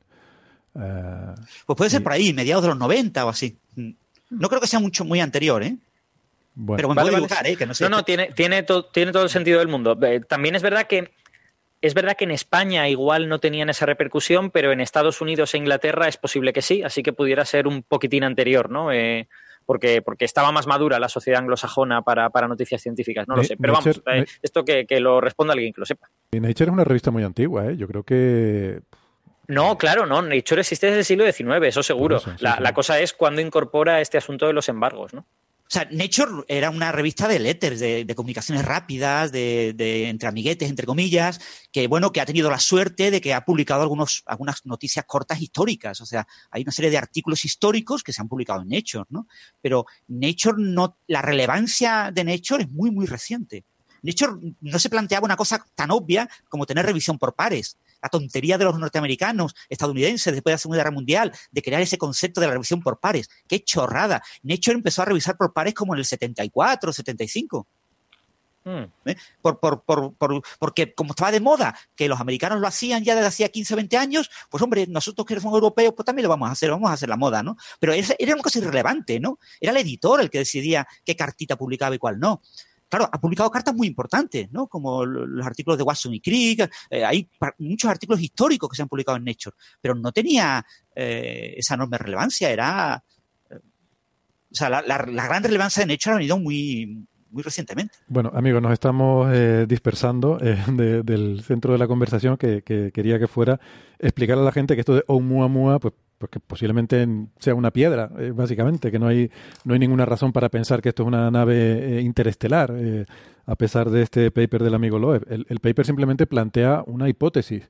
Lo que hace es decir que si este objeto, este objeto interestelar, que es un objeto un poco extraño, es el primero que observamos de este tipo, y tiene algunas propiedades que son características de asteroides, pero luego algunas otras propiedades parecen más como de cometas, está un poco ahí a caballo entre estas dos categorías, lo cual no es tampoco tan raro porque los cometas y asteroides no son tan diferentes, son básicamente objetos muy parecidos, solo que los cometas tienen una mucha mayor carga de, de hielo que los asteroides pues prácticamente han desaparecido, y de hecho hay asteroides que son cometas inactivos que están lejos del Sol y entonces no tienen actividad porque el Sol no los ha calentado como para que se evapore ese hielo y no presentan actividad cometaria. eh, y entonces los clasificamos como asteroides. O sea que, bueno, que la distinción entre cometa y asteroide tampoco es una cosa muy nítida. Y este objeto, Oumuamua, tiene esta cosa un poco rara de que algunas propiedades son como de asteroide, otras son como de cometa. Y en particular, en lo que se fija Abraham Loeb para esto fue un resultado que también despertó mucho impacto mediático. Ya se dijo que sí sería una nave, porque el titular era que Oumuamua había acelerado al acercarse al Sol. Y lo comentamos en su momento, hay mucho ruido en esto, es cierto.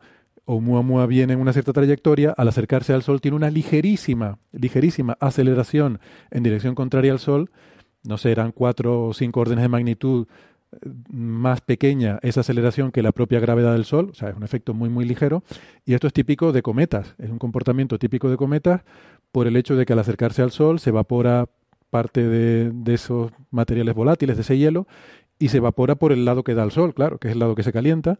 Entonces eso genera un cierto chorro en dirección contraria al Sol y da lugar a esas pequeñas aceleraciones. Bueno, pues pasó lo mismo en Oumuamua y esto es un poco intrigante para los astrónomos porque, como digo, está ahí un poco a caballo, que si es un asteroide, que si es un cometa.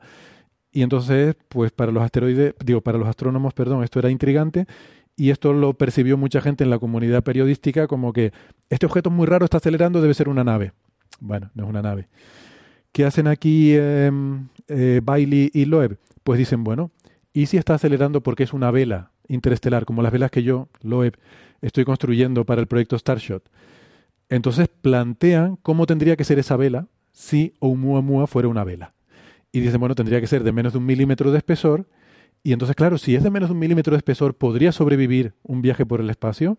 Y entonces, supongo que aquí es donde entra en juego Bailey, hace los cálculos de cómo se eh, cómo sería cómo se deterioraría este objeto por las colisiones con protones, con el medio interestelar, con granos de polvo, etcétera, podría sobrevivir y llegan a la conclusión de que, bueno, distancias de 10.000, 15.000 años luz probablemente las podría sobrevivir este objeto si fuera una vela, si fuera, ¿vale? Este si fuera se ha traducido a los medios de comunicación como es una vela de una civilización alienígena. Y ahí donde está el error, ¿no? Yo ponía la analogía de decir, es como si yo digo, si me toca la lotería me compro un yate, ¿vale? ¿Cómo tendría que ser ese yate? Y me pongo a pensar, bueno, pues quiero que sea grande, que quepan todos mis amigos, pues no sé, que quepan cuatro o cinco personas, ¿no? Me hago esos calculitos y... Todos tus amigos. Todos los mis cuatro. amigos, los cuatro. Los que estamos aquí, ¿no? Nos va a llevar en un yate. y, y calculo unas calcul- unos calculitos de servilleta, que es lo que hacen en este paper, de cómo tendría que ser el yate. Y entonces alguien dice, ah, Héctor se va a comprar un yate. Oiga, no, he dicho si me toca la lotería. Pues esto es lo mismo.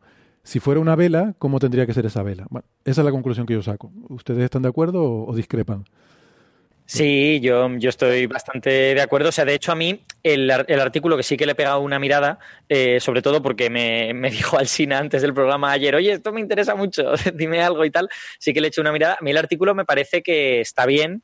Este, tiene esta, esta característica de los artículos de Loeb que llegan a los medios, que claramente no ha perdido muchísimo tiempo haciéndolo, son cálculos relativamente sencillos que, que incluso se podrían plantear como un ejercicio a un estudiante de máster o de, o de último año de carrera algo por el estilo, eh, y luego tiene unas conclusiones que en mi opinión son muy provocativas. O sea, el artículo está bastante bien hasta que llega a las conclusiones y cuando llega a las conclusiones empieza a decir, y bueno, ya puestos a pensar que esto sea una vela extraterrestre, taca, taca, taca, taca, taca. Y ahí ya es cuando se le va la pinza y en mi opinión el artículo deja de, deja de ser tan interesante. Pero es que, eh, en mi opinión, ni siquiera es un artículo muy bueno para considerar la posibilidad de velas solares interestelares. Porque si yo quisiera hacer un artículo de velas solares interestelares, yo diría, oye, ¿y esta vela tiene que ser rígida o, tiene que ser, o puede ser flexible? ¿Qué pasa si es flexible? ¿Qué le ocurre en el medio interestelar? Esas son preguntas muy interesantes que, que Loeb y Bailey no se hacen y podrían hacerse si quisieran. Y seguro que otras que, que ni se me han ocurrido. Entonces, bueno, pues eso, es un articulito que, que dice esta cosa y que se aprovecha de que puede tener unas conclusiones muy espectaculares. Y ya está. Y mira, respecto a esto de cuando uno tiene un martillo todo parecen clavos, yo creo que después del láser de Occam, para la, la- en, en igualdad de condiciones, la solución más guay tiene que ser la buena. En este caso, tenemos que crear el martillo de Occam, ¿no? En igualdad de condiciones, lo que yo hago tiene que ser, tiene que ser la realidad. Me lo apunto. Las velas solares. A Parisi, el martillo de Ockham. Precisa- precisamente iba yo a sacar algo como la navaja de Ockham para, para comentar el, el caso de, de este artículo y de Oumuamua y de la pequeña variación que ha tenido en, en la órbita, como has estado contando, ¿no? con la aceleración que se estuvo observando.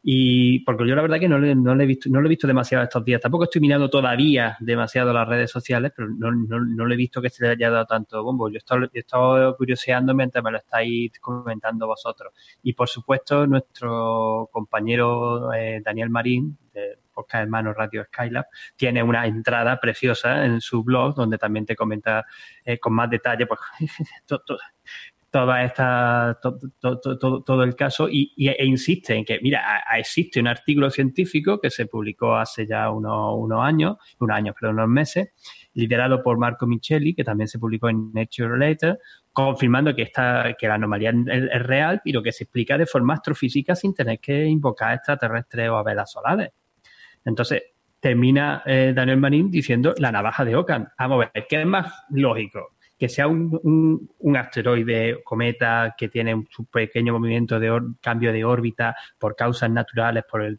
que al, para acercarse al Sol, eh, la atracción habitual del Sol, calentado un poco más una zona del, del, cuerpo, liberando un poco de material y tal, o que sea una vela solar. Claro, claro. Aunque Ángel, tengo que decir que eh, siguiendo tu razonamiento, si pudiéramos invocar a extraterrestres, molaría un montón, sea una, una vela solar o no. ¿eh? Yo querría invocar extraterrestres.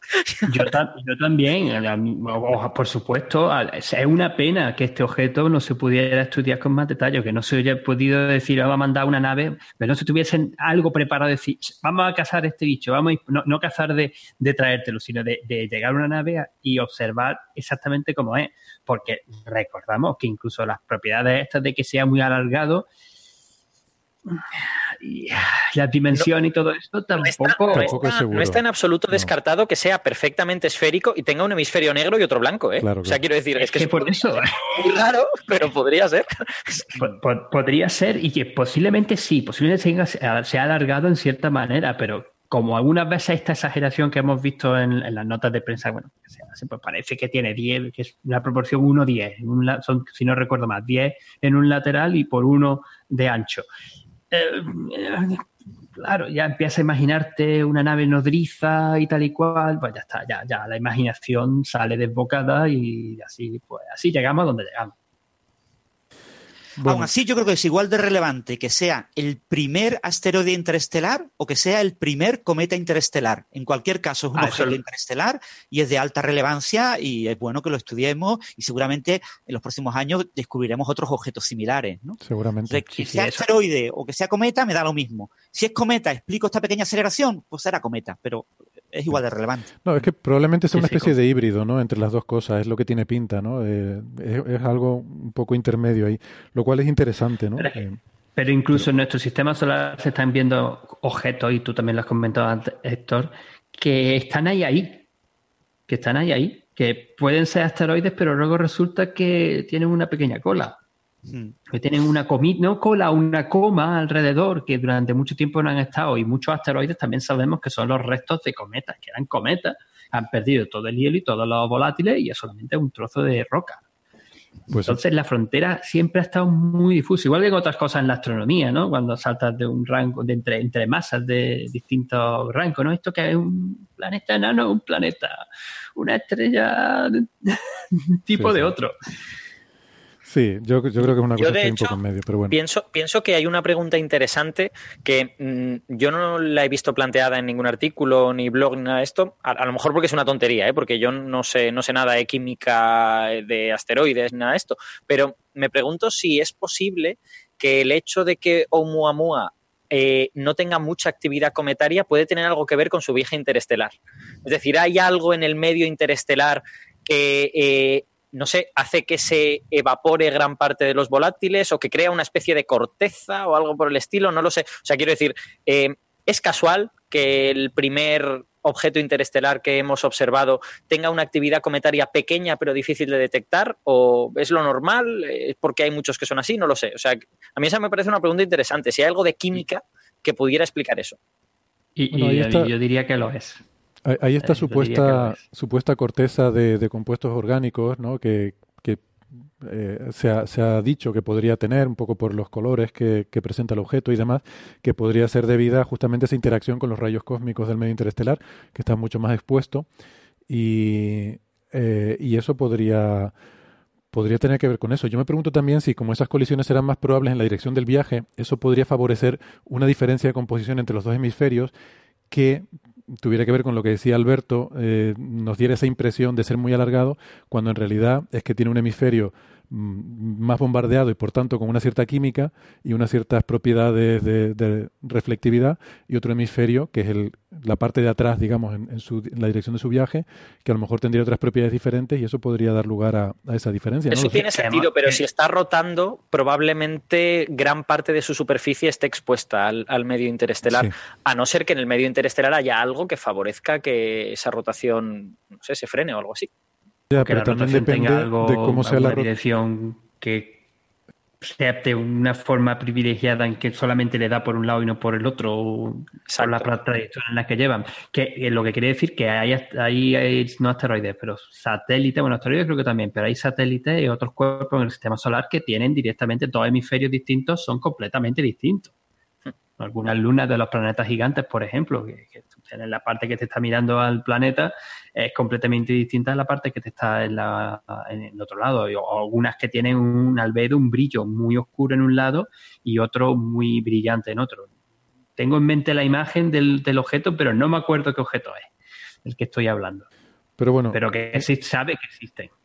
A mí también me suena, pero no lo localizo. No, yo creo que puede ser alguna luna de Saturno, pero no. A mí me suena también que es una luna de Saturno. Sí. Lo que pasa es que tampoco sé cuál es, pero, pero sí me suena. Pero en cualquier caso, por volver al, tema del paper, yo creo que hay una cosa interesante que es el hecho de que estos resultados yo creo que serían más interesantes científicamente en el contexto de la durabilidad de una vela interestelar, pensando incluso en el proyecto Starshot o alguno parecido. Ellos han hecho un análisis de durabilidad en el medio interestelar de una vela, hasta dónde podría llegar. Y eso podría ser más interesante. Y de hecho, me fijé en el archive, una cosa graciosa que tiene es que tiene las versiones anteriores de los papers. Y este paper tiene tres versiones.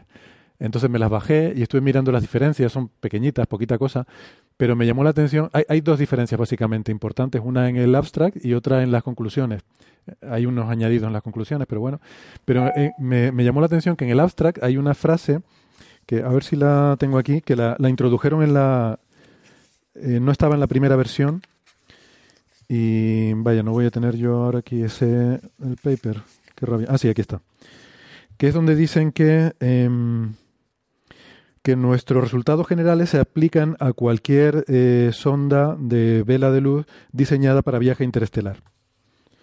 No sé si es que ellos no se habían dado cuenta y alguien se lo comentó al, subir el trabajo al archive, pero me parece que esto es lo más relevante del paper. O sea, en vez de verlo como extraterrestres que vienen, a lo mejor puedes mirarlo como el escenario de nosotros mandando una vela a otra mm, estrella distante podría, no sé, podría tener su gracia. Y seguramente dentro del proyecto Starshot hacen muchos cálculos de este tipo. Me imagino. Igual se han cogido una nota técnica que tenían por ahí del proyecto y la han convertido en un paper para. para yo, yo tengo, yo tengo la sensación de que dentro del proyecto Starshot esto deben de. Sa o sea, quiero decir, tienen que saberlo hace meses. No, no, no creo que sea nada relevante este cálculo. Es más bien eh, redundante, probablemente.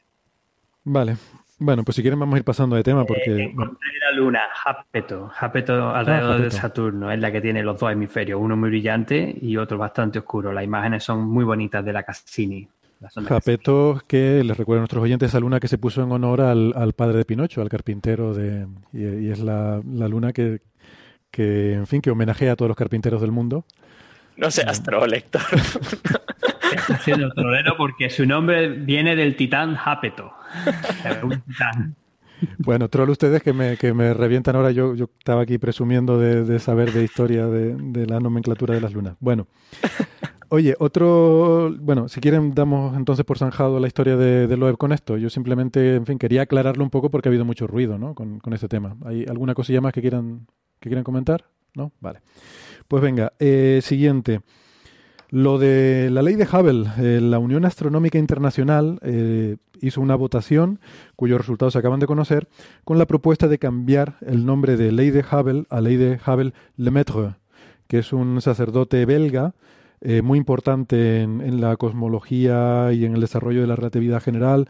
en los años 30 tuvo discusiones con Einstein que son muy relevantes en el desarrollo histórico de la cosmología. Y mm, eh, entonces, eh, voy a decir Lemaitre a partir de ahora, perdónenme la, eh, la incorrección fonética, pero tengo la garganta muy machacada de estar dando charlas últimamente y el, francés me, me, resulta muy, muy fatigoso.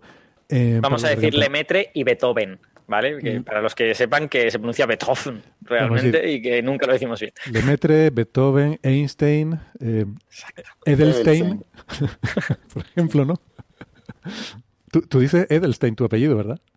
Yo lo digo, pero lo digo mal. Pero bueno, vamos a llamar el programa también Cofe Break. el mejor programa sobre Shakespeare. no, no es sobre Shakespeare. Bueno, pues, ¿por qué? Em, yo quiero darle la palabra aquí a Francis porque hace, la última vez que viniste, Francis, hace tres semanas o así, tuvimos un extraño fenómeno paranormal en el cual al final del programa estabas intentando explicarnos algo sobre la historia de Hubble y Lemaitre y se cortaba siempre en ese momento la conexión. Y... Bueno, vuelvo, vuelvo a contarla. ¿no? Cuéntala, por favor. esto es una historia muy, muy, muy famosa, muy conocida, ¿no? Eh, Lemaitre escribe un artículo en 1927 utilizando eh, distancias, en realidad la, la, luminosidad de lo que en aquel momento se llamaban nebulosas, que son galaxias de Besto-Schleifer, y en su artículo teórico presenta un modelo de la expansión del universo y ajusta la constante que ahora llamamos constante de Hubble eh, con esos datos experimentales de Besto-Schleifer. Y obtiene una constante de Hubble de unos 625 eh, kilómetros por segundo por megaparsec. Es un artículo escrito en francés en una revista eh, belga eh, donde eh, Lemaitre pues, es uno de los importantes eh, miembros de una asociación belga que es la que edita esa revista. Sí, se llama, la revista se llama, si Hubble Anales... toma esas mismas galaxias de, de Schleifer y mejora las medidas trabajando con Humason y recalcula todo este proceso y calcula lo que hoy llamamos la ley de Hubble eh, y calcula la constante de Hubble y obtiene un valor un poquito mejor, unos 500 kilómetros por segundo por megaparsec. En 1931 se solicita la revista Monthly Notices of the Royal Astronomical Society, ¿no? la, la Monthly, eh, solicita al editor a eh, Lemaitre que se traduzca su artículo del francés al inglés. Entonces, eh, se publica el artículo traducido al inglés y aparece una cosa curiosa una cosa muy curiosa. Varios párrafos, en concreto los párrafos en los que Lemaitre calcula y estima la, la constante de Hubble, son censurados, eliminados, no aparecen en la versión en inglés. Entonces aparece un gran problema. ¿Ha habido ahí una mano negra de Hubble o de amiguetes de Hubble que ha eliminado esos párrafos para que quede claro que el primero que ideó eh, la ley de Hubble con datos experimentales fue Hubble y no Lemaitre dos años antes? Entonces, esa es una, una, cuestión que ha quedado un poco en el aire porque fundamentalmente se analizaron los, los documentos de Lemaitre. Eh, y esos documentos son cartas que recibe Lemaitre. No hay cartas que envía Lemaitre, obviamente porque no están en la casa de Lemaitre. Entonces, eh, las cartas que recibe Lemaitre, una de las cartas del editor de la revista Monthly es una carta en la que le dicen a Lemaitre, eh, eh, ¿te ha gustado cómo ha quedado la traducción de tu artículo? Y dice, sí, sí, perfecto, lo podéis publicar sin ningún problema. ¿Mm?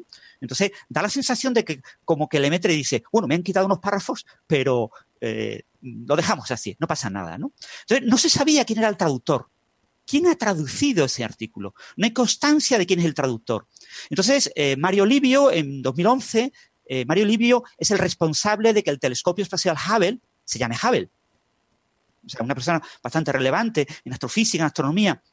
Y Mario Livio, eh, hay una serie de mm, libros que empiezan a poner una especie de conspiración eh, judío-masónica eh, con Hubble y los compañeros de Hubble para ocultar todo este asunto.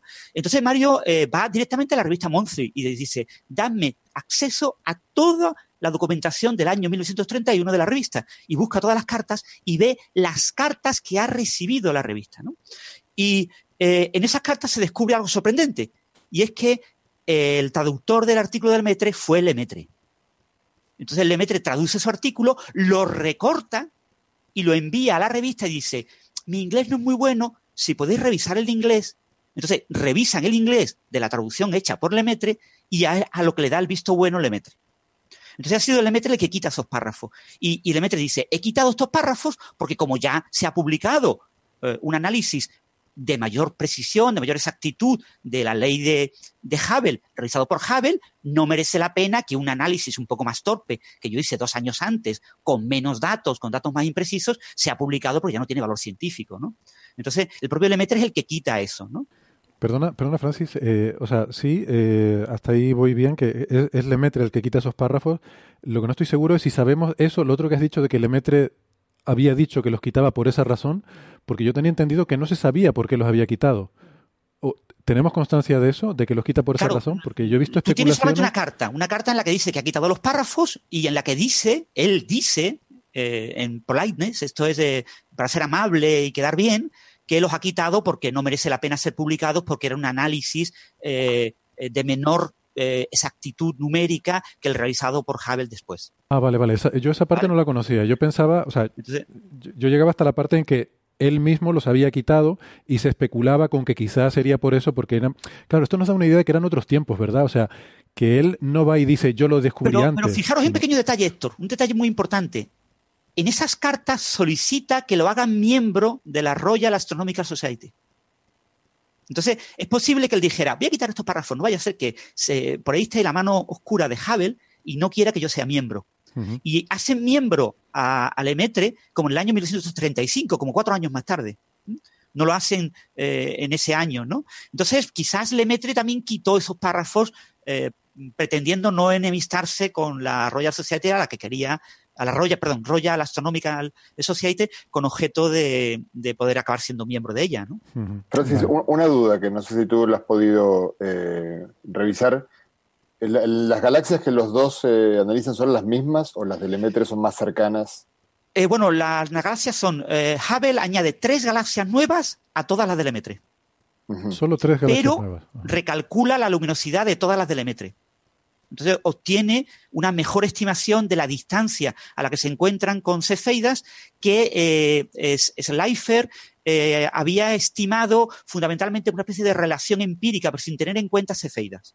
De todas formas, Francis, dices, cuando dices recalcula, suena como a que cogía los datos del Lemaitre y, lo, y, los mejora, pero yo creo que es, un, una, observación independiente, ¿no? ¿Vale? o ah, sea, no, ah, no, se sabe. O sea, hay una conspiración que dicen que en 1928 eh, hubo una conversación entre Lemaitre y Hubble, pero no hay constancia escrita de que eso sea real. La IAU dice que coincidieron en la reunión de la IAU de ese año, del 28, mm. que fue el intermedio entre la publicación de los dos. Eh, es posible que los dos estuvieran IAU. Hay una constancia escrita o documental de que en esa coincidencia, en el mismo lugar físico, eh, Lemaitre le contara lo que había hecho a Hubble y entonces Hubble se le encendiera la bombilla y decidiera hacer eso. En ciencia es muy habitual que, porque normalmente las ideas suelen estar en el aire, o sea, nos gusta mm. buscar descubridores, inventores, genios, que se le ocurre algo de la nada, pero lo, normalmente las cosas no son así. Las ideas suelen estar en el aire y suele haber una comunidad de gente trabajando en una dirección en la que más o menos eh, se asociar eh, yo soy un poco contrario a esto de asociar descubridores con eh, teorías o con grandes descubrimientos, porque no suelen ser casi nunca el trabajo de un único individuo, ¿no? Y es posible, mm, quiero decir, que, es, perfectamente factible, porque ocurre mucho en ciencia que haya varias personas trabajando en lo mismo, que coincidieran en una reunión, yo estoy haciendo esto, tú estás haciendo lo otro, eh, yo qué sé, lo de la expansión acelerada del universo recientemente, el grupo de Rees, el grupo de Perlmutter, estaban trabajando en lo mismo independientemente, hablaron, yo tengo estos resultados, yo tengo estos otros, vamos a publicarlos. E, es habitual que haya mm, varios grupos trabajando lo mismo y que se comuniquen entre ellos. O sea que mm, yo no vería nada raro que tanto Lemaitre como Hubble estuvieran trabajando en esto, ese año 28 coincidieran en, en, en, la reunión de la IAU, hablaran entre ellos y no pasa absolutamente nada. Eso no quiere decir que haya una conspiración, ¿no? Ni, ni nada por el estilo, sino que simplemente cada uno estaba, estaba trabajando a su bola, ¿no? Sí, y después tenéis que recordar que, que Hubble está, se caracteriza por ser muy, muy observacional, muy, muy astrónomo. Era un pésimo teórico. Y sin embargo, Lemaitre es todo lo contrario. Lemaitre es un teórico de toda la vida. O sea, para Lemaitre mm, usar datos observacionales para verificar una de sus teorías pues era conocido como secundaria, ¿no? Sin embargo, era lo que hacía Hubble, eh, observar y, y ajustar datos. Sí, lo que pretendía decir antes es que me, da la impresión, viendo esta discusión y esta polémica, ¿no? y lo que sabemos ahora sobre toda esta situación, es que antes no era tan importante, o sea, claramente para Lemaitre no era tan importante decir, soy el primero que ha descubierto que las galaxias se alejan. O sea, eso lo veía como, bueno, no, o sea, no, no, tenía ese interés que a lo mejor existe hoy en día por tener la prioridad, decir, soy el primero que ha publicado tal cosa. Eh, él parecía más interesado en demostrar su teoría de que el universo se expandía, que eso sí fue él el primero, mm, quizás, no sé, José, me José corrígeme si me equivoco, eh, él fue el primero en darse cuenta, en coger las ecuaciones de Einstein y decir, el universo tiene que estarse expandiendo, tiene que haber tenido un principio, eh, que al principio ni siquiera el propio Einstein se creía que eso era cierto, ¿verdad? No el, no, el hecho de que el universo se, expande o se contrae, las dos cosas pueden ser, lo obtuvo primero Friedman, Alexander Friedman, pero en Rusia eh, eh, no hubo ningún tipo de conexión. No, no, mm. Creo yo, eso, no, se enteraron nunca mm. los europeos o, americanos del resultado de Friedman hasta mucho tiempo después. Hay yo le preguntaba a Francis eh, por, por, los datos, porque sí que lo que recuerdo cuando yo me puse a, investigar este tema para, para, el libro que escribí, em, me sorprendió mucho ver que hay un montón de trabajos de, de 15 años antes, de 1900, eh, creo que de Slifer son unos cuantos, en los cuales ya había datos, con eh, aparentemente ya había datos con los cuales uno podría haber, eh, digamos, sacado la conclusión de que el universo se expande. Sin embargo, lo que ocurría era que, y es interesante, es muy lindo porque se entiende el por qué no podían llegar a esa conclusión. Cuando veían las galaxias más cercanas a la, Tierra, veían que algunas se alejaban otras se acercaban. Y el tema es que cuanto, como la ley de Hubble finalmente, bueno, posterior, y sabemos que se alejan, el universo se expande más rápido cuanto más lejos, las que están muy cerca, digamos, la velocidad de, expansión, a veces es menor que la velocidad propia de la galaxia, que, van, que es azarosa, digamos, según su historia previa. Entonces, eh, en, estos datos no, era, no, había una ley, no se podía ver una ley, sin embargo, sí se podía ver, bueno, que el universo estaba en, movimiento, por ejemplo, que eso tampoco fue algo que fue muy claro hasta, hasta 1929, para la comunidad, digo, para ser aceptado universalmente. Sí, también había un detalle que comenta Slifer en sus artículos, y es que teníamos galaxias del hemisferio norte, no teníamos galaxias del hemisferio sur. Entonces, ese, ese hecho de que aparentaban muchas galaxias alejarse eh, podía ser debido a que las, de eh, las del hemisferio sur mm. aparentaban acercarse, ¿no? Y que había un efecto debido pues, a la trayectoria del sistema solar o algo así por el estilo que explicara eso sin necesidad de recurrir a una expansión del espacio-tiempo, que era ya una idea conceptualmente muy radical. Sí. Pero bueno, el Lemaitre en su artículo del 27 menciona la idea de la expansión del universo a nota de pie de página. O sea, no se atreve a escribir en el artículo principal, lo deja en una nota a pie. Pero la... El que tiene la osadía de decir esto tiene que ser la expansión es Hubble. Sí. Pero, pero Cuando Aún así, yo creo que la ley mm, está muy bien que se llame de Hubble-Lemaitre y que la constante siga siendo de Hubble, igual que el mecanismo de rotura de la espontánea de la simetría ahora se recomienda que se llame de Brut-Engler-Higgs y la partícula siga llamándose de Higgs, ¿no? yo creo que no es malo que de vez en cuando cambien estas leyes para darle un honor a, ciertos científicos que para la mayor parte del público son desconocidos. Claro. Igual con Lemaitre yo creo que se da la situación especial de ser religioso eh, y haber de alguna manera sido el primero en el siglo XX, no, el primero que en el ámbito de la ciencia mm, da una idea que, que, es el germen del Big Bang. Hmm algo que para la religión eh, se asocia mucho a la creación del universo. Bueno, eh, es algo que, uno nota eh, en particular celo en el público lector, de, en el límite entre ciencia, pseudociencia, teorías conspirativas, que todo el mundo quiere ver que Lemaitre fue. Bueno, a mí, continuamente cuando doy charlas, continuamente me encuentro con alguien que me dice este, que ataca. ataca a la comunidad científica como siempre habiendo intentado ocultar que el verdadero gran genio del siglo XX fue Lemaitre, etcétera, etcétera. Sí, pero recordar eso, que, la solicitud de cambio de nombre de la ley, de ley de Hubble, la ley de Hubble-Lemaitre, está promocionada por la, eh, eh, la Unión Astronómica Internacional a petición de astrónomos belgas que pretenden reivindicar una figura muy relevante en Bélgica. Muchas de las leyes que nosotros estudiamos en nuestros libros de, de primaria, de secundaria, en Francia tienen un nombre distinto, En, el mundo anglosajón tienen un nombre distinto, eh, muchas leyes tienen nombres distintos. ¿no? Eh, eso te iba a decir, en Francia, en, Francia se ve mucho eso. Y en Rusia tienen nombres distintos. Y... El, teorema, el teorema de Gauss, ¿no? Que parece que lo descubrió primero Ostrogradsky, si no recuerdo mal. Yo, yo creo que, la, a ver, a mí me, me, gusta mucho que se reconozca la figura de Lemaitre porque me parece muy interesante desde muchos puntos de vista, ¿no? Eh, para mí, Mm, quiero decir que me da una sensación de, honestidad científica muy grande el hecho de que un hombre que era una persona religiosa y vinculada a la religión siempre intentó, a pesar de haber sido, como decía José, el que puso el germen de la teoría del Big Bang, eh, siempre intentó alejar esto de la connotación religiosa que se le intentó dar incluso desde el Vaticano. O sea, cuando el Vaticano oyó hablar de esto, el Papa llamó a Lemaitre para, digamos, para, para ver cómo podían eh, utilizar este descubrimiento como una forma de, promocionar la idea religiosa de una creación del universo. Y Lemaitre siempre se opuso mucho a, a, ese, a esa utilización. ¿no? Eh, desde ese punto de vista, él fue muy científico. Él quería, mm, él quería conocer la verdad independientemente de dónde llegara, que es algo que, que es muy importante y que no, no, todo el mundo tiene, por desgracia. Y también, aparte de eso, mm, esto que yo mencionaba antes de que no parece obsesionado por obtener prioridad sobre el descubrimiento, sino, de nuevo, parece una persona más interesante en llegar al conocimiento y en llegar a la verdad que en quién descubre, quién, quién se lleva el mérito, quién se lleva la gloria. No, no le parecía tan importante, ¿no? Desde ese punto de vista me parece bien y además pienso que para las contribuciones que hizo, eh, de alguna forma fue uno de los primeros investigadores, eh, corríjame ustedes, sobre todo José, que ha investigado mucho la, la bibliografía del tema, pero tengo entendido que fue una de las primeras personas en entender muy bien las implicaciones de las ecuaciones de Einstein, eh, casi al nivel, o, si no más que el propio Einstein, como para, para, llegar a estas conclusiones sobre la expansión del universo. Eh, y tuvieron esta polémica, ¿no? Que Einstein al principio no lo creía, luego al final acabó aceptándolo e incluso decía que Lemaitre era uno de los grandes eh, investigadores de su época, ¿no? En, en, en, el área de la cosmología relativista.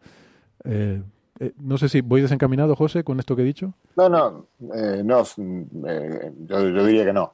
yo igual antes, o sea, puede ser que, la actitud de, de, Lemaitre al retirar estos párrafos fuera mm, un virtuosismo moral o ético, o, no, quizás, o sea, a mí me da la impresión de que, mm, de que Lemaitre era muy outside, bastante outsider comparado con, digamos, estas, historias famosas de él cuando él, fue a la conferencia Solvay de 1927, la célebre conferencia Solvay, e intentó hablar con, Einstein y con De Sitter, y se encontró con una respuesta humillante de ambos. Este, le mostró a Einstein su trabajo y Einstein le dijo esta famosa frase, sus cálculos son correctos, pero su física es abominable. Y De Sitter le dijo, De Sitter no lo atendió, le dijo que él no tenía tiempo para atender a, a algo así como amateurs. O sea que yo creo que eh, esto fue en el 27, entonces yo sospecho que él estaría bastante inseguro de sí mismo eh, en el 31 como para... Mm, o sea que eso puede, ser, puede haber sido un factor también importante. A eh, nivel humano. Es que no, no hemos dicho, perdón un momento, Alberto, solo por matizar, es que he dicho que Lemaitre era un sacerdote belga, a ver, esto es una barbaridad, Lemaitre era un físico y matemático que además era sacerdote, ¿no? Es como si Claro, es como si de cualquiera de nosotros dices que, yo qué sé, no sé, violinista porque te gusta tocar el violín o por lo que sea. O sea, bueno, evidentemente, probablemente para, para Lemaitre era muy importante ser, sacerdote, pero estamos hablando aquí de él porque era un físico y matemático muy brillante, ¿no? Sí, por eh, supuesto. Tenía una formación muy, muy importante, claro. Sí, yo con, con, esta cosa de tratar de averiguar qué es lo que pasaba por la cabeza de Lemaitre, a mí lo que me, lo que me viene a la cabeza es que a veces cuando miramos atrás, eh, tratamos, o sea, cometemos el error de simplificar mucho las cosas, ¿no? O sea, lo, que pasaba por la cabeza de Lemaitre podría ser súper complicado. Quizá podía involucrar estas ideas que Héctor ha dicho, ojalá, porque lo convertiría en una persona muy admirable, pero podría ser por muchas otras razones, ¿no? Por, inseguridad, porque, yo qué sé, por, por lo de que quería congraciarse con la Royal Astronomical Society, yo qué sé, por, y por cosas que no se nos ocurren y que tenían que ver con su vida. Y a veces, eh, como que tenemos unos moldes y queremos encajar a las personas del pasado en esos moldes, ¿no? Y, a lo mejor tendríamos simplemente que decir, pues que no lo sabemos y ya está. Y que, y que bueno, que fue una, que fue una jugada inesperada que, que Lemaitre lo quitara esos párrafos, pero que no sabemos por qué lo hizo y ya está. Vale. En, en el documento que da la Unión Astronómica Internacional sobre la resolución de que se aconseja que a partir de ahora la expansión del universo, la ley de la expansión del universo se refiera como Hubble-Lemaitre, el punto 6 eh, comenta precisamente eh, que Lemaitre, al parecer, uh, omite la sesión en la que deriva el, ritmo de expansión del universo porque él no encuentra, no lo encuentra aconsejable rehacer esta discusión provisional de las velocidades radiales que está, que claramente en ese momento no era de interés y además en una nota geométrica que podría, que se puede reemplazar por los nuevos artículos que se han publicado recientemente sobre este aspecto. Ya. Es que podría ser por pudor, por... Como diciendo, como diciendo Hubble ya ha publicado este artículo donde lo ha hecho mejor que yo, por lo que no voy a ponerlo porque él está hecho, esos cálculos están mejor hechos que los míos. Sí, de hecho, el, editor de la revista, cuando le pide a Lemaitre la traducción de su artículo, le dice que puede, además, eh, mejorarlo. Es decir, puede añadirle cosas nuevas si quiere, puede eh, añadir argumentos nuevos e incluso le sugiere que pueda añadir incluso un apéndice independiente en forma de otro artículo, eh, complementando si lo considera oportuno. Y le metes lo que hace es todo lo contrario, es decir, dicen, no, no, mejor no, no añado nada, tengo otras cosas en mi cabeza ahora mismo y voy a quitarle los párrafos más conflictivos, que son los que me obligarían a mí a cambiar cosas, porque Havel lo ha hecho mejor que yo y, y entonces eh, tiene mejores datos. Es decir, no es que lo haya hecho mejor porque era una estimación lineal, ¿vale? Estamos hablando de la expansión cósmica asumiendo que la constante de Hubble es constante, ¿eh? es una línea recta, que bueno, pero que bueno, eh, eh, como hay mejores datos, pues ahora me obligaría a mí a rehacer mi pequeña estimación con los nuevos datos, como ya hizo Hubble, pues omito esos párrafos y me quito de encima el, el marrón. ¿no? Es que a veces, a veces la historia tiene cosas curiosas, ¿no? Fijaos que llevamos aquí media hora comentando que sobre estos párrafos descansa el hecho de si Lemetre pasa la historia como el descubridor. Tal vez en aquel momento él no lo veía de esa manera, lo veía como, jope, me han enmarronado que tengo que traducir aquí una cosa al inglés que hace que la hice hace cuatro años y, ahora me da igual porque estoy haciendo otras cosas. Es que vete tú a saber, ¿no? Es que podría ser cualquier cosa. Nada más que si lo piensas, el artículo de Lemaitre ya estaba publicado en francés, simplemente. Entonces, Está, la cuestión idiomática, pero hay otra cuestión que, como me voy, a tener que desconectar yo pronto, quería, quería comentar, o sea, hacer una defensa del archive como una herramienta, que antes le estuvimos hablando al principio del programa sobre eso. Si hubiera existido el archive en aquella época, el artículo del, del hubiera sido dos años anterior al de Hubble, aunque lo hubiera escrito en francés, eh, hubiera estado a la vista de todo el mundo, no hubiera hecho falta ninguna traducción, o por lo menos no hubiera la traducción introducido este, este debate. Eh, yo, en ese sentido, bueno, creo que el, el archive ha sido una revolución, eh, bueno, obviamente tiene sus, pros y sus contras, porque también ha presionado un poco hacia la inmediatez y hacia que la gente quizás publique un poco pronto las cosas o demasiado, pero lo que es cierto es que hoy en día uno hace público, que es lo que, es lo que quiere decir la palabra publicar, en cuanto lo envía al archive. Y como tiene un número correlativo, pues hubiera quedado claro que el, el archivo del metro hubiera sido, este, no sé, grqc barra 17, no sé qué, 27, perdón, no sé qué me fue, y listo. Y luego la, cuestión de traducción hubiera sido mucho más anecdótica. De todos modos, eso no hubiera evitado, porque el tema de los nombres que se ponen eh, a las, eh, bueno, eh, en mi campo se dice a veces hasta en broma, ¿no? Que todas las leyes, se, habla, se, habla, a veces de la ley de Newton-Witten, ¿no? Porque hay algunos científicos influyentes que acaban poniendo, todos acabamos poniendo su apellido allí donde, donde tocan, porque hacen contribuciones relevantes, pero a veces no necesariamente son las personas que, merecen dar su nombre a aquello eh, que lo recibe.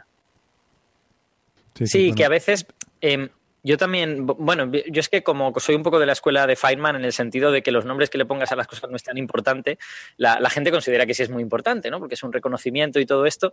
Y yo creo que a veces hay que admitir que la historia es caprichosa y que por motivos que escapan un poco a nuestro control, las cosas terminan llamadas pues como son llamadas. El, bosón de Higgs, pues bosón de Higgs, y no bosón de Engler, por, cosas que pasaron en los años 60, ¿no?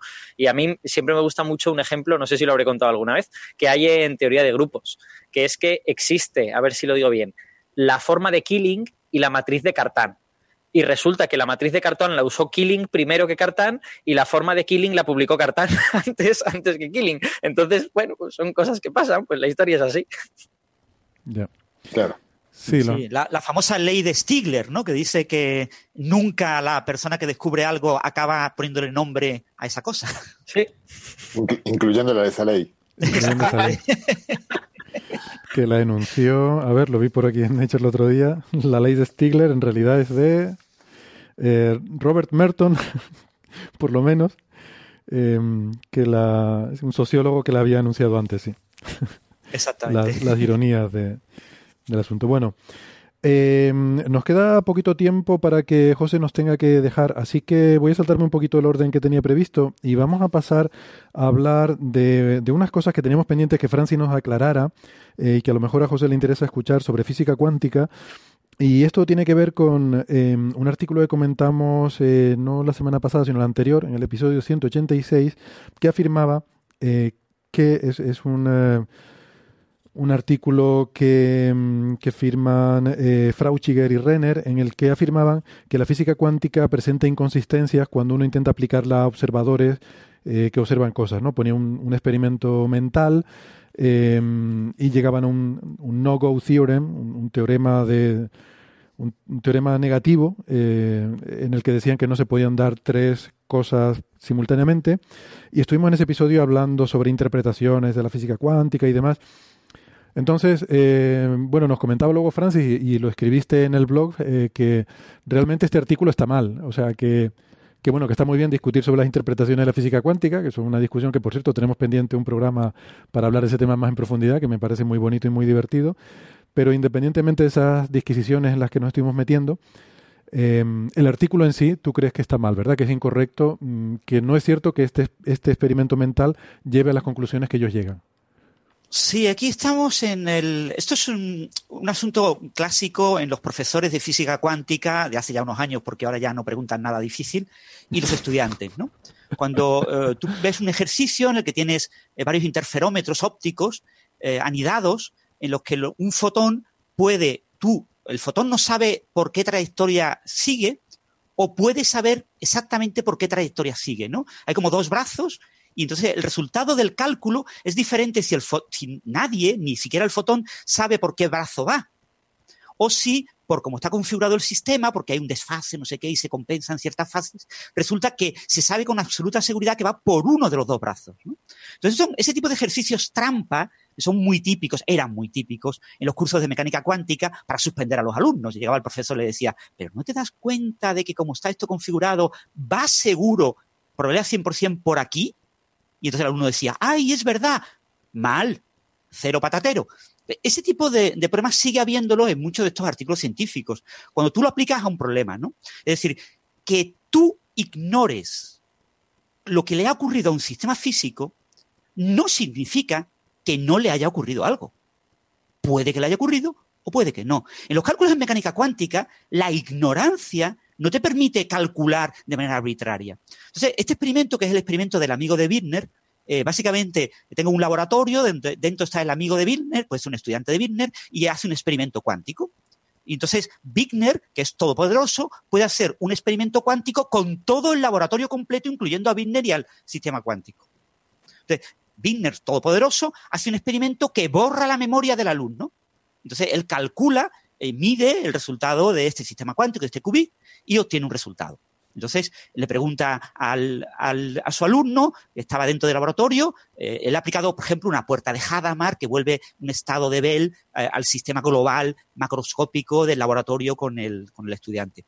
Entonces le pregunta, eh, ¿tú me diste? Y dice, no, no, yo no, me, ya ha perdido la memoria completamente, ha perdido completamente la memoria, no sabe si me dio o no, porque ha aplicado Wigner, todopoderoso, una operación cuántica a todo el sistema completo. Entonces Wigner hace un cálculo, hace una predicción pues obligatoriamente me tiene que salir que el qubit mide uno y observa el qubit y ve que da uno y dice, perfecto, 100% de posibilidades de que dé uno. Ahora bien, resulta que el alumno era listo y se envía a sí mismo una carta que se recibe al día siguiente. Y entonces Wigner llega al alumno con la carta y dice, no, no, perdona Wigner, pero yo me envié una carta, tú me borraste la memoria, yo no lo recordaba pero yo envié una carta y aquí pone que el qubit valía cero. Paradoja. El alumno dice que midió cero y Wigner, el profesor, dice que midió uno. Paradoja. La mecánica cuántica es inconsistente. Esto es un desastre mundial. No, perdona, no. No van así las cosas.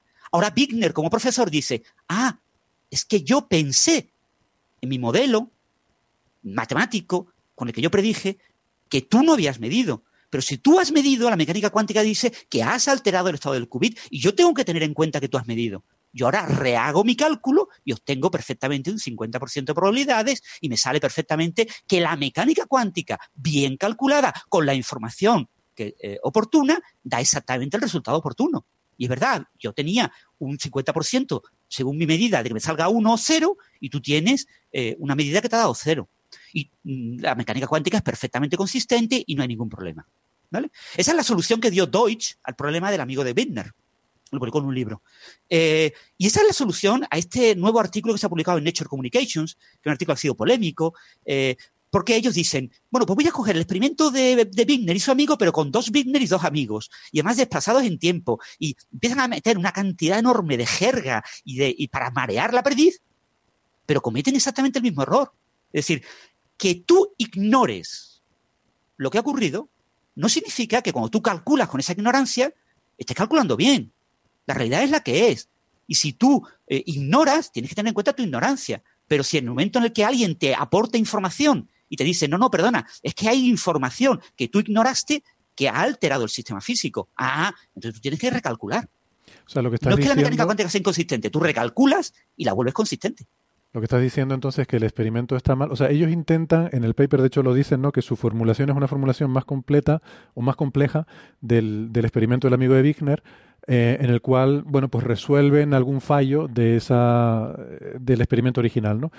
Eh, pero tú lo que dices es que aunque sea más complicado, siguen cometiendo el mismo error y que tiene que ver con que exactamente y que tiene que ver con que tú tienes a alguien midiendo en un laboratorio y ese alguien ha hecho una medida. El hecho de que tú no sepas cuál es el resultado de esa medida no quiere decir que no la, no la haya hecho, ¿verdad? O sea, la, clave del resultado es que Bittner, los Bittners que están fuera, ni siquiera saben si ha sido medido o no. La clave es que ellos no saben si ha ocurrido la medida o no ha ocurrido la medida. Entonces ellos aplican una operación asumiendo que puede haberse dado ambas posibilidades. Pero el saber que de verdad ha ocurrido te cambia tu cálculo. ¿Vale? O sea, que, tú no sepas si eh, ha caído pues, una piedra eh, que te ha alterado tu experimento, eh, no significa que tu predicción teórica vaya a ser buena. ¿Vale? O sea, entonces, lo que te quiero decir es que eh, en este tipo de experimentos conceptuales se le da muchas vueltas a la perdiz y se le da muchas vueltas al problema y se trata de enmascarar para, buscar una inconsistencia de la mecánica cuántica. ¿no? La mecánica cuántica no se puede aplicar a los sistemas macroscópicos, porque si se aplica a un sistema macroscópico y yo hago unos despelotes tremendos, al final acabo llegando a una conclusión de que dos observadores diferentes aplicando correctamente la mecánica cuántica concluyen cosas contradictorias. Y lo que yo te digo es, no, no, es que eso no es verdad. No es verdad que la mecánica cuántica pueda hacer que dos observadores lleguen sobre sí mismo sistema físico a cosas contradictorias. Lo que sí puede ocurrir es que un observador que lo hace mal, que aplica mal la mecánica cuántica, llegue a una cosa contradictoria con otro. Pero en el momento en el que se da cuenta de que hay una contradicción, dirá, ¡ay! ¡Uy! Una contradicción. Debo ser que yo me he equivocado. ¿Tú has hecho algo que yo no he tenido en cuenta? Y dice, sí, yo he hecho, yo he hecho una medida. Ah, entonces yo me he equivocado. ¿Mm? Y ese punto, el yo me he equivocado, es el punto que estos autores interpretan como no, no, la mecánica cuántica es inconsistente. Debe de existir una teoría de variables ocultas que lo explique. Yo, yo, reconozco que no había entendido bien el artículo y no había visto ese defecto. Y creo, creo que ahora lo estoy entendiendo mejor gracias al artículo de Francis. Porque si, si no me equivoco, el punto es que los observadores que están fuera consideran que la evolución del laboratorio de dentro es unitaria. Exactamente lo cual no tiene ningún sentido. Bueno, en mecánica cuántica hay dos tipos de evolución, para los que no estén familiarizados con ello. La evolución unitaria es los sistemas evolucionan y yo no obtengo información de ellos, no, no, no se produce lo que en el lenguaje del principio de la teoría se llamaba colapso de la función de onda. Llámale medida, no, hay ninguna medida. No hay ninguna medida, exacto. Mientras que cuando se mide eh, hay un tipo de evolución en el sistema que es diferente, que se llama no unitaria y que tiene una serie de reglas. Entonces, en este artículo, los observadores de fuera del laboratorio consideran que la evolución del laboratorio es unitaria y como ha habido una medida dentro, pues no puede serlo. Y por lo tanto, tienen que incorporarlo. incorporarlo implica que convierte en el estado interior del laboratorio en un estado mezcla. Y eso es lo que no se hace en el, en el, en el paper. Y, creo que además que ese argumento tiene todo el sentido. O sea, realmente habría que rehacer la conclusión del paper a los observadores que no saben usar la mecánica cuántica, obtienen eh, conclusiones contradictorias. ¿no? Esto, esto sería lo mismo que, o sea, e, e, esto que has dicho de asumir que la evolución es unitaria, es el mismo problema que tenemos con el gato de Redinger, que asumimos que tiene una evolución unitaria, pero en realidad el gato en sí mismo está midiendo. Sabe, el gato sabe si está vivo o está muerto. ¿Es el mismo problema que tendríamos? Cuando queremos claro, yo, creo que sí. O sea, quiero decir, la, diferencia clave es eh, en el, dentro del laboratorio o de la caja con el gato ha pasado algo con un 50% de probabilidad y otra cosa con un 50% de probabilidad. La cosa clave es, ¿siguen estando, siguen teniendo coherencia cuántica esas dos posibilidades o ya la han perdido porque la medida se ha hecho? Entonces, si es lo segundo, tú sigues teniendo un 50-50 en cualquiera de los dos casos. Pero si es lo segundo, tú no puedes evolucionarlo como si esas dos posibilidades estuvieran cuánticamente coherentes. Tienes que evolucionarlo de otra manera. Como que ahora son dos cosas cuánticamente independientes, pero clásicamente eh, es 50-50 igualmente. O sea, quiero decir, al final, a la hora de observar, mm, no cambia nada tu probabilidad de observar, pero a la hora de aplicar la mecánica cuántica sobre lo que hay dentro de la caja con el gato o del laboratorio, pues sí que cambia. Hay, hay, una, hay un requisito matemático que es diferente. José, ¿tú qué opinas? Sí, estoy, estoy de acuerdo. Yo no, leí el trabajo, eh, pero lo escuché, bueno, escuché atentamente lo que dijeron Francis y Alberto y este, me, parece muy, muy sensato, o sea, sin haber leído el texto original, con lo cual no sé, digamos, la, explicación me parece totalmente sensata, no sé bien lo que dice el texto original. Pero bueno, pero sí comparto que, digamos, yo este tipo de, intentos, eh, sobre todo de, atacar o de buscar las cosquillas a la cuántica con... también ocurría con la relatividad, en algún momento sigue ocurriendo, ¿no? Buscando intentar producir más bien trabalenguas, más que otra cosa, ¿no? Algo en lo cual uno sí, se queda un poco un rato desconcertado hasta que descubre, ah, ahí estaba la trampa, pero eh, no sé, yo creo que no tenemos, eh, no tenemos mayores dudas de que la mecánica cuántica funciona bien. Esto, claro, en este artículo tenemos el qubit, tenemos el laboratorio, tenemos los dos amigos y los dos Bittner, tenemos cinco eh, cosas que tenemos que tener en cuenta, cada una con su estado cuántico y combinado de maneras raras, y unos con estados de Bell, otros no, unos proyectados, no proyectados. O sea, es un, o sea, un artículo que tiene como tres páginas que, de, de, que te pierdes facilísimamente en todos los argumentos. Pero por desgracia, cada uno de los bloques, está dividido en cuatro bloques matemáticos, cada uno de los bloques tiene el mismo error. Entonces te vas a analizar el primer bloque, ves el error y dices, pues el segundo tiene el mismo. O sea, lo están haciendo igual, entre comillas, igual de mal que, en el experimento de, de ¿no? Entonces, después ya meten pues, todas esas tres ideas eh, de propiedades eh, metafísicas de la cuántica y que no pueden ser compatibles entre sí, y eh, meten la tablita con las interpretaciones cuánticas, meten muchísimo ruido en el, artículo como para desviar un poco la atención, pero lo, lo, que hay que tener en cuenta es eso. en rigor, se puede aplicar la mecánica cuántica a un sistema macroscópico, pero el sistema macroscópico es macroscópico porque está automáticamente automidiéndose, o sea, está formado por muchas partes que están interactuando entre ellas y que eh, producen medidas. Esa interacción. el gato es imposible que esté en un estado de superposición. El gato está vivo o está muerto. Lo que eh, pasa es que 50% mm, de probabilidad, pero no por superposición cuántica, sino porque no sabes si está vivo o está muerto. Pero, la, mecánica cuántica te, exige que tú supongas que el gato o está vivo o está muerto. No te permite que tú supongas que está en un estado de superposición. ¿vale? Mm. Esto pasa con los ordenadores cuánticos. Eh, eh, IBM ofrece la Quantum Experience, ofrece un ordenador de 16 qubits para que tú hagas pequeños programitas cuánticos, los ejecutas a través de la nube como un servicio y los ejecutas. Y te ofrece un simulador. Si tú usas el simulador y el 100% de las veces te funciona tu programa, lo metes en la máquina y muchas veces no funciona nunca. 0%.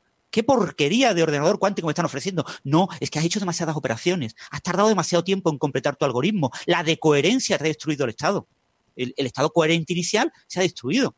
Entonces, tú tienes que hacer el algoritmo, optimizar el algoritmo para hacer el mínimo número de operaciones posibles, y eso cuesta un cierto trabajo, para que, eh, y adaptarte a, los detallitos de la máquina para lograr eh, eh, que funcione bien. Bueno, en este momento tenemos que despedir a José, que nos tiene que, dejar, que tiene otros compromisos. Muchas gracias, José, por haber participado hoy en, la tertulia. Ah, muchas gracias a vosotros. Bueno, no participé demasiado. Sí, me, quiero despedir con una pequeña publicidad, si se me permite, legítima científica, es que, bueno, este año se cumplen 50 años del trabajo de Gabriele Veneziano, que dio origen a la larga la teoría de cuerdas, y mañana está llegando a Santiago de Compostela eh, para, celebrarlo, el lunes 12 de noviembre, por, los oyentes que estén en Santiago de Compostela, a la noche, a las 8, en el auditorio de Abanca, va, a dar una conferencia, eh, Teoría de cuerdas, vida, muerte y milagros, que va a estar muy, muy interesante y entretenida. Así que los detractores de la teoría de cuerdas están invitados a venir a, usarlo de pushing ball a, Veneciano si quieren. Muy bien, pues, por favor. es un gran conferenciante, ¿eh? lo cuenta muy bien y te cuenta cosas muy históricas, le encanta contar la historia de los primeros años, de los famosos modelos duales iniciales, y va a ser seguro una conferencia espectacular. Por favor, el, nombre, es sugerente porque es vida, muerte y milagros. Por lo tanto, es probable que los milagros incluyan la resurrección. Exactamente. Bueno, sabemos, es casi seguro. Os agradezco mucho, la verdad, y bueno, siento, pero me tengo, me tengo que marchar, pero bueno. Este, toma nota y, nos cuenta. no, habléis mal de mí porque lo voy a escuchar luego. Sí. Toma nota y nos cuentas luego lo de la, conferencia, a ver qué tal estuvo, ¿vale? Venga, hasta luego. Bueno, muchas gracias. Hasta luego. Gracias, hasta luego. Chao. Hasta luego. Bien, pues vamos a seguir entonces. Vamos a apretar un poquito el paso porque veo que son muchos temas y hemos, eh, como siempre, pues nos enrollamos más de lo que de lo que yo pienso o soy capaz de, organizar. Mis capacidades organizativas son muy limitadas, así que vamos a ir con el, eh, un paper que nos envió además Ángel, que, que, le pareció interesante para comentar por unos colegas tuyos. Ángel, eh, McClure Griffiths es el primer autor o la primera autora, no estoy seguro. Naomi, Naomi. Naomi. La primera autora. Vale, y bueno, y otra serie de, autores de ahí de Australia. Y esto es interesante porque es sobre mecanismos de feedback de las galaxias, ¿verdad? Es una cosa que hemos hablado a veces que las simulaciones cosmológicas funcionan muy bien en reproducir las galaxias que se forman, eh, cómo la interacción de la gravedad nos genera las estructuras que vemos en el universo, pero el gran problema es realmente estos fenómenos dinámicos que tienen lugar en las galaxias que acaban expulsando material muchas veces y es lo que se suele llamar feedback eh, y es una de las cosas que son difíciles de meter en las simulaciones, ¿verdad? ¿Este artículo va de esto o, lo he entendido mal? Va, un poco, va un poco sobre esto porque, como bien dice, un fenómeno de, feedback o de retroalimentación de lo que ocurre dentro de las galaxias con, cuando ocurre un fenómeno de formación estelar particularmente intenso.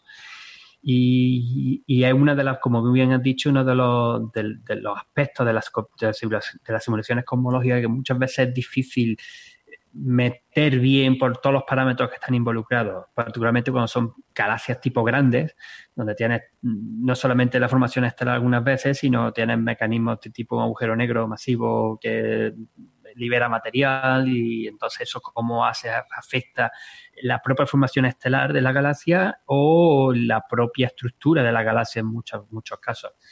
Por eso, en muchas, en muchas ocasiones, lo más fácil es intentar ir a los objetos más sencillos posibles. Por ejemplo, a la galaxia enana, esas que tanto me gustan a mí. Tu favorita. Que es otro de los motivos. ¿Sí?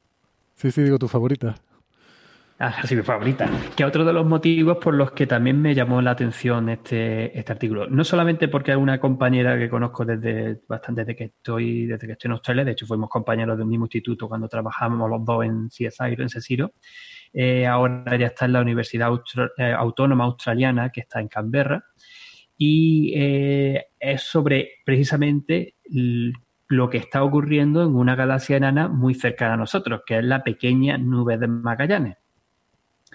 Entonces, lo que Naomi y sus colaboradores han estado haciendo es usando por primerísima vez el nuevo radiointerferómetro australiano, el ASCAP, el Australian Square Kilometer Array Pathfinder, que está en Australia Occidental, que tiene un 36 antenas de 12 metros de tamaño, pero que cada antena tiene un dispositivo especial que se llama Array, ¿cómo se, cómo se no sé cómo, no sabría cómo traducirlo en, español, Face Array Feed.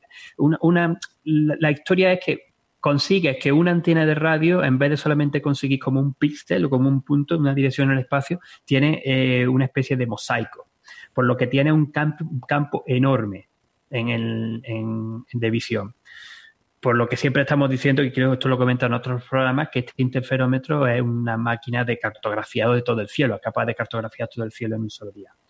Entonces, eh, llevan ya un año con lo, que sería la, el testeado, las, testeado, qué mal ha sonado, las pruebas científicas, ¿no? De, de, todavía no están todas las antenas completamente operativas, pero se están haciendo pues los eh, observaciones con distintas antenas y en concreto estas observaciones se hicieron el año pasado, en noviembre del año pasado, con solo 16 de las antenas y con ciertas características también no usando todo, todo el complejo sobre eh, estudiar, para estudiar el gas difuso, el gas neutro, hidrógeno, en la famosa línea de 21 centímetros del hidrógeno atómico que está en la pequeña nube de Magallanes.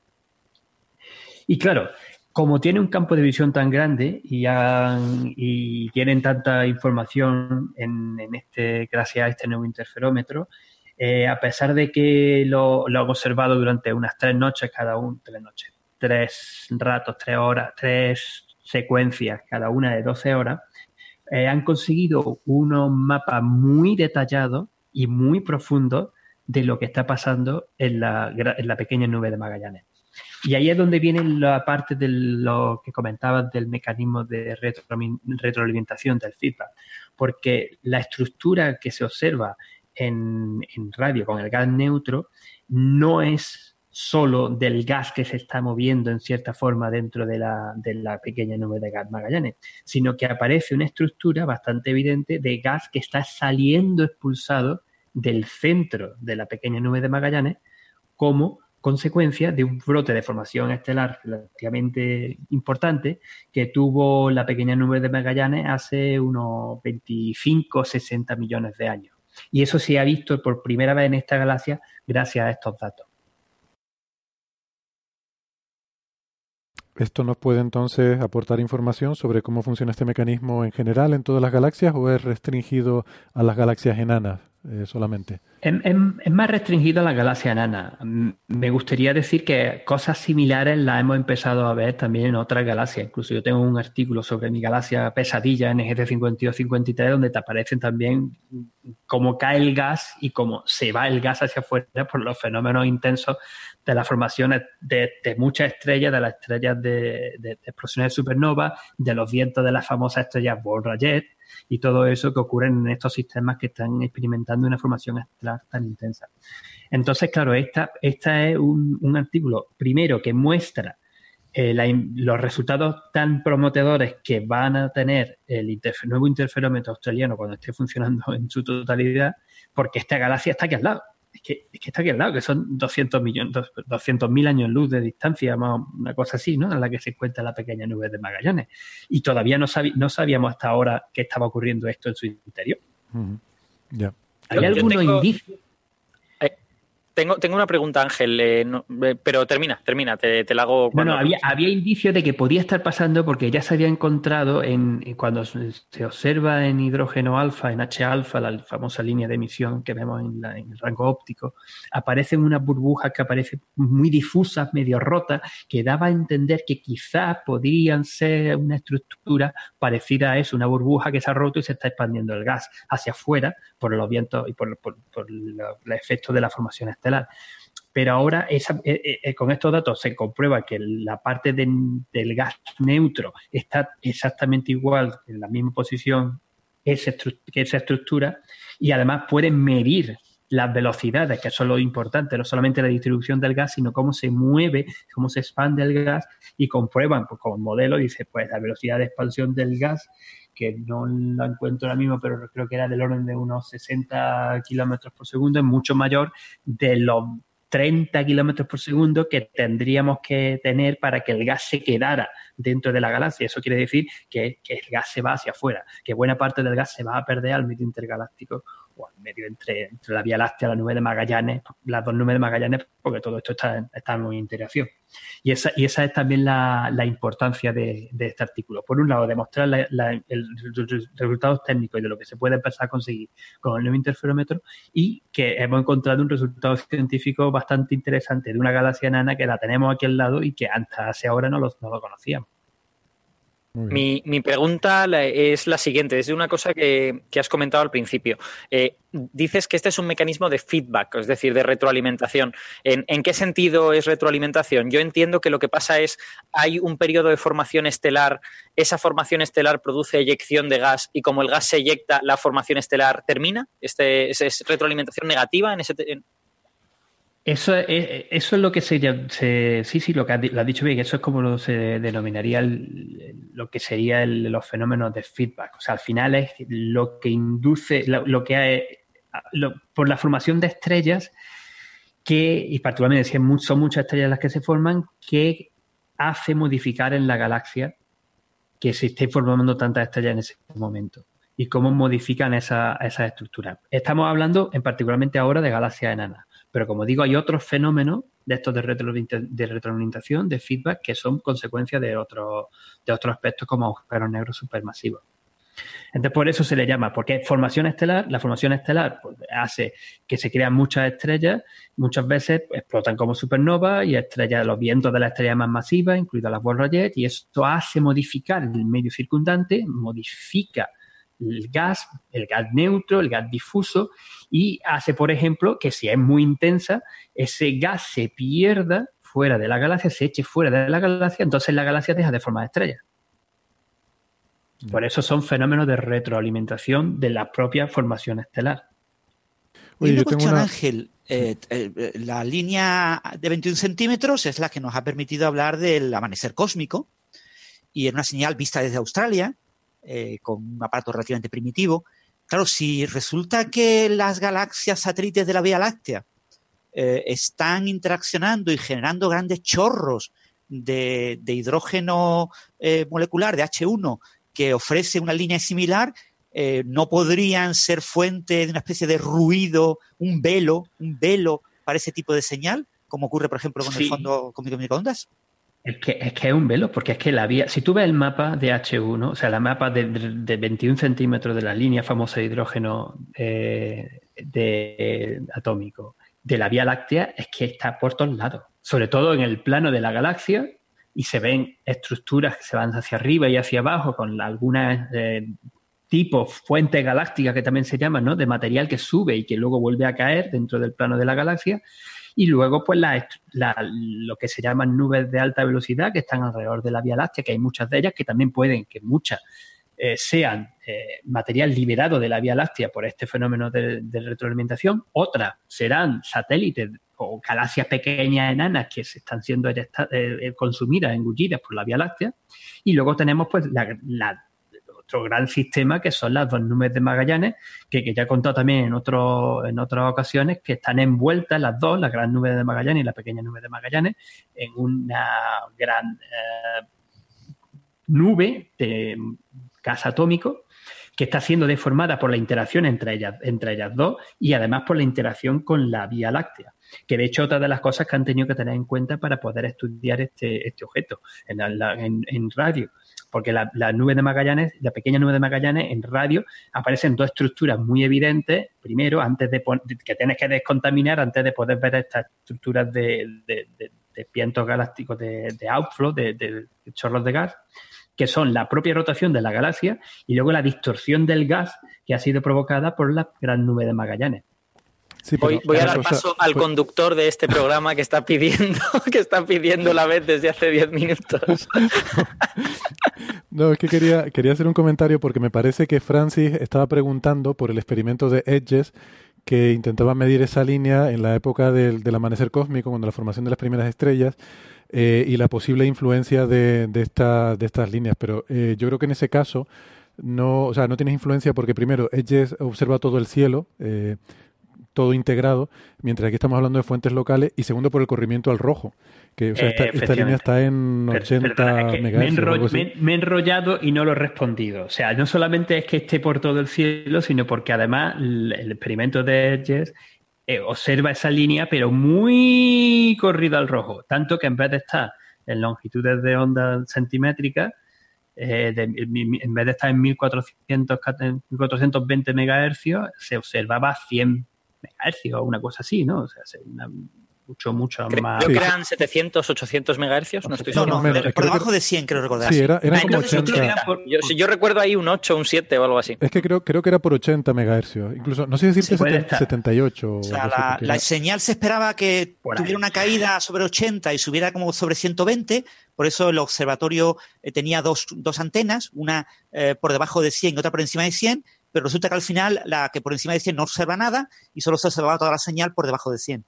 Y era una caída y subida de la señal eh, por debajo, lo que dio dudas a mucha gente y por eso es lo que planteaba la idea de que los modelos cosmológicos eh, había que aportar algo para explicar esa gran anomalía en cualquier forma, hay que conocer muy bien la distribución de gas neutro alrededor de nuestra Vía Láctea también para conocer mejor esa estructura que estamos viendo en la propia en las nubes de Magallanes o en otras, en otras eh, galaxias pequeñas que están alrededor eh, para, para, poder llegar a entenderlo, porque si no, si no descontaminas de la propia emisión de la Vía Láctea y es muy complicado, no, no puedes llegar a tener los detalles de exactamente esta, esta nube pertenece a la Vía Láctea, es una galaxia independiente, es algo que se ha liberado de la Vía Láctea, cosas de estas, ¿no?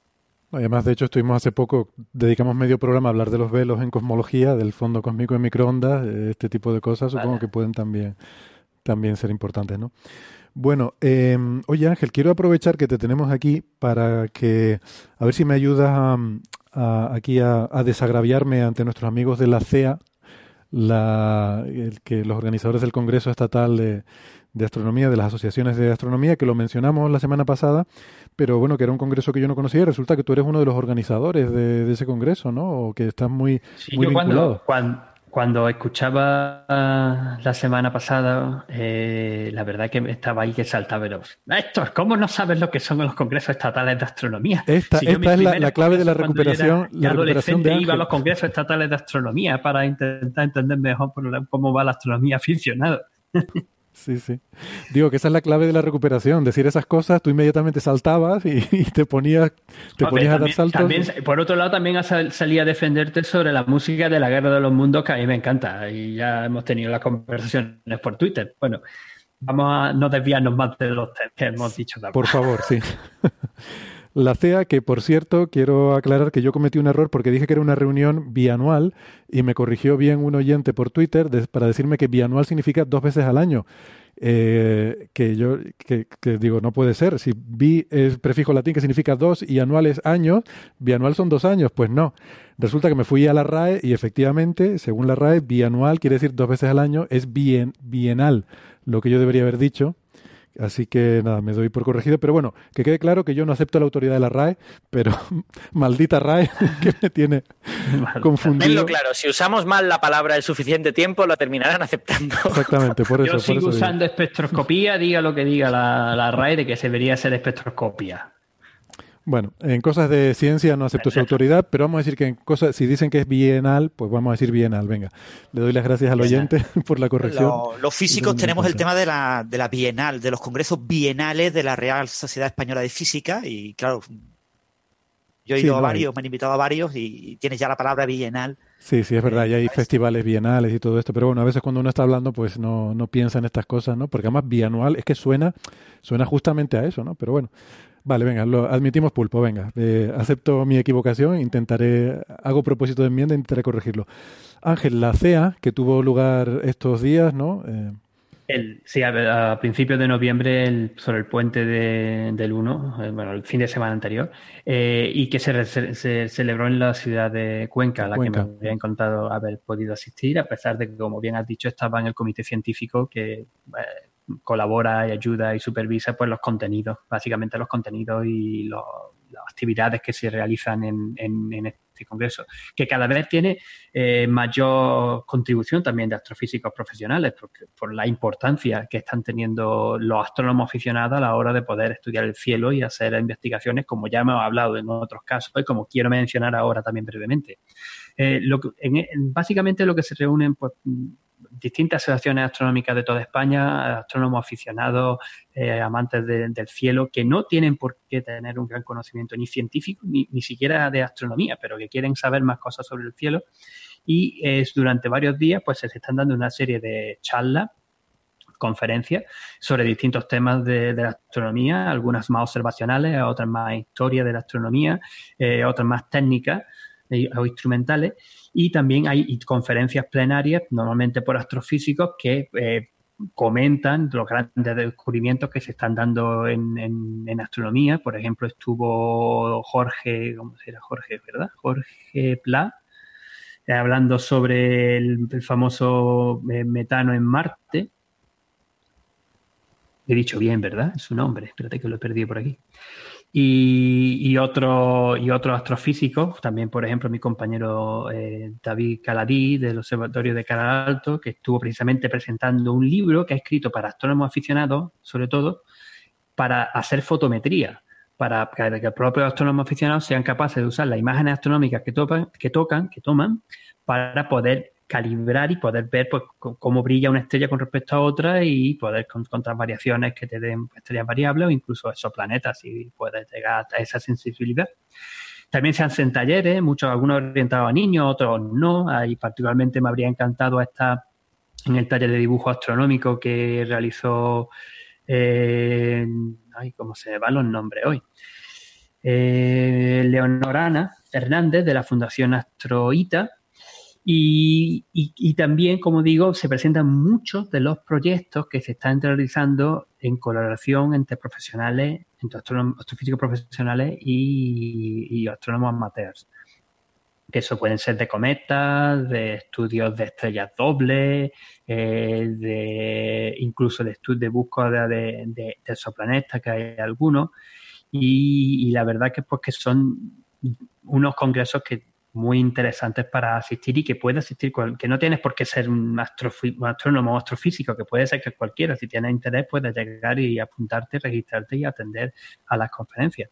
Por lo que han tenido durante muchos años, porque esto llegan haciéndose 30, 40, 40 años quizás, ¿no? este es el número 23 y son cada dos años, pues, pues quizás hace 50 años. Y, y, la verdad que además también puedes hacer amigos de astrónomos de que tengo en distintas partes de España. Que esto en otra época, estoy hablando otra vez cuando yo era jovencito y era adolescente y, pues, no, teníamos internet todavía, pues era una cosa eh, súper emocionante encontrarte con esta gente que compartía tu misma afición, con las que tenías muy poca gente en tu ciudad o en tu círculo de amigos, y además pues te terminaba siendo amigo de escribir cartas. Y después pasaron a los correos electrónicos. Alerta viejuna, alerta viejuna. Lo siento, no he podido evitar de comentarlo. Entonces, pues eh, son unos congresos que han ido creciendo con el tiempo y cada vez pues son más, tienen más peso y se consideran mucho más en, la, también en la comunidad astrofísica, como digo. Entonces, el otro aviso que quería decir es que en este, en este congreso también se reúnen las asociaciones españolas de astronomía, asociaciones y agrupaciones astronómicas, tienen reuniones y también deciden pues quién se ofrece a hacer la siguiente reunión científica.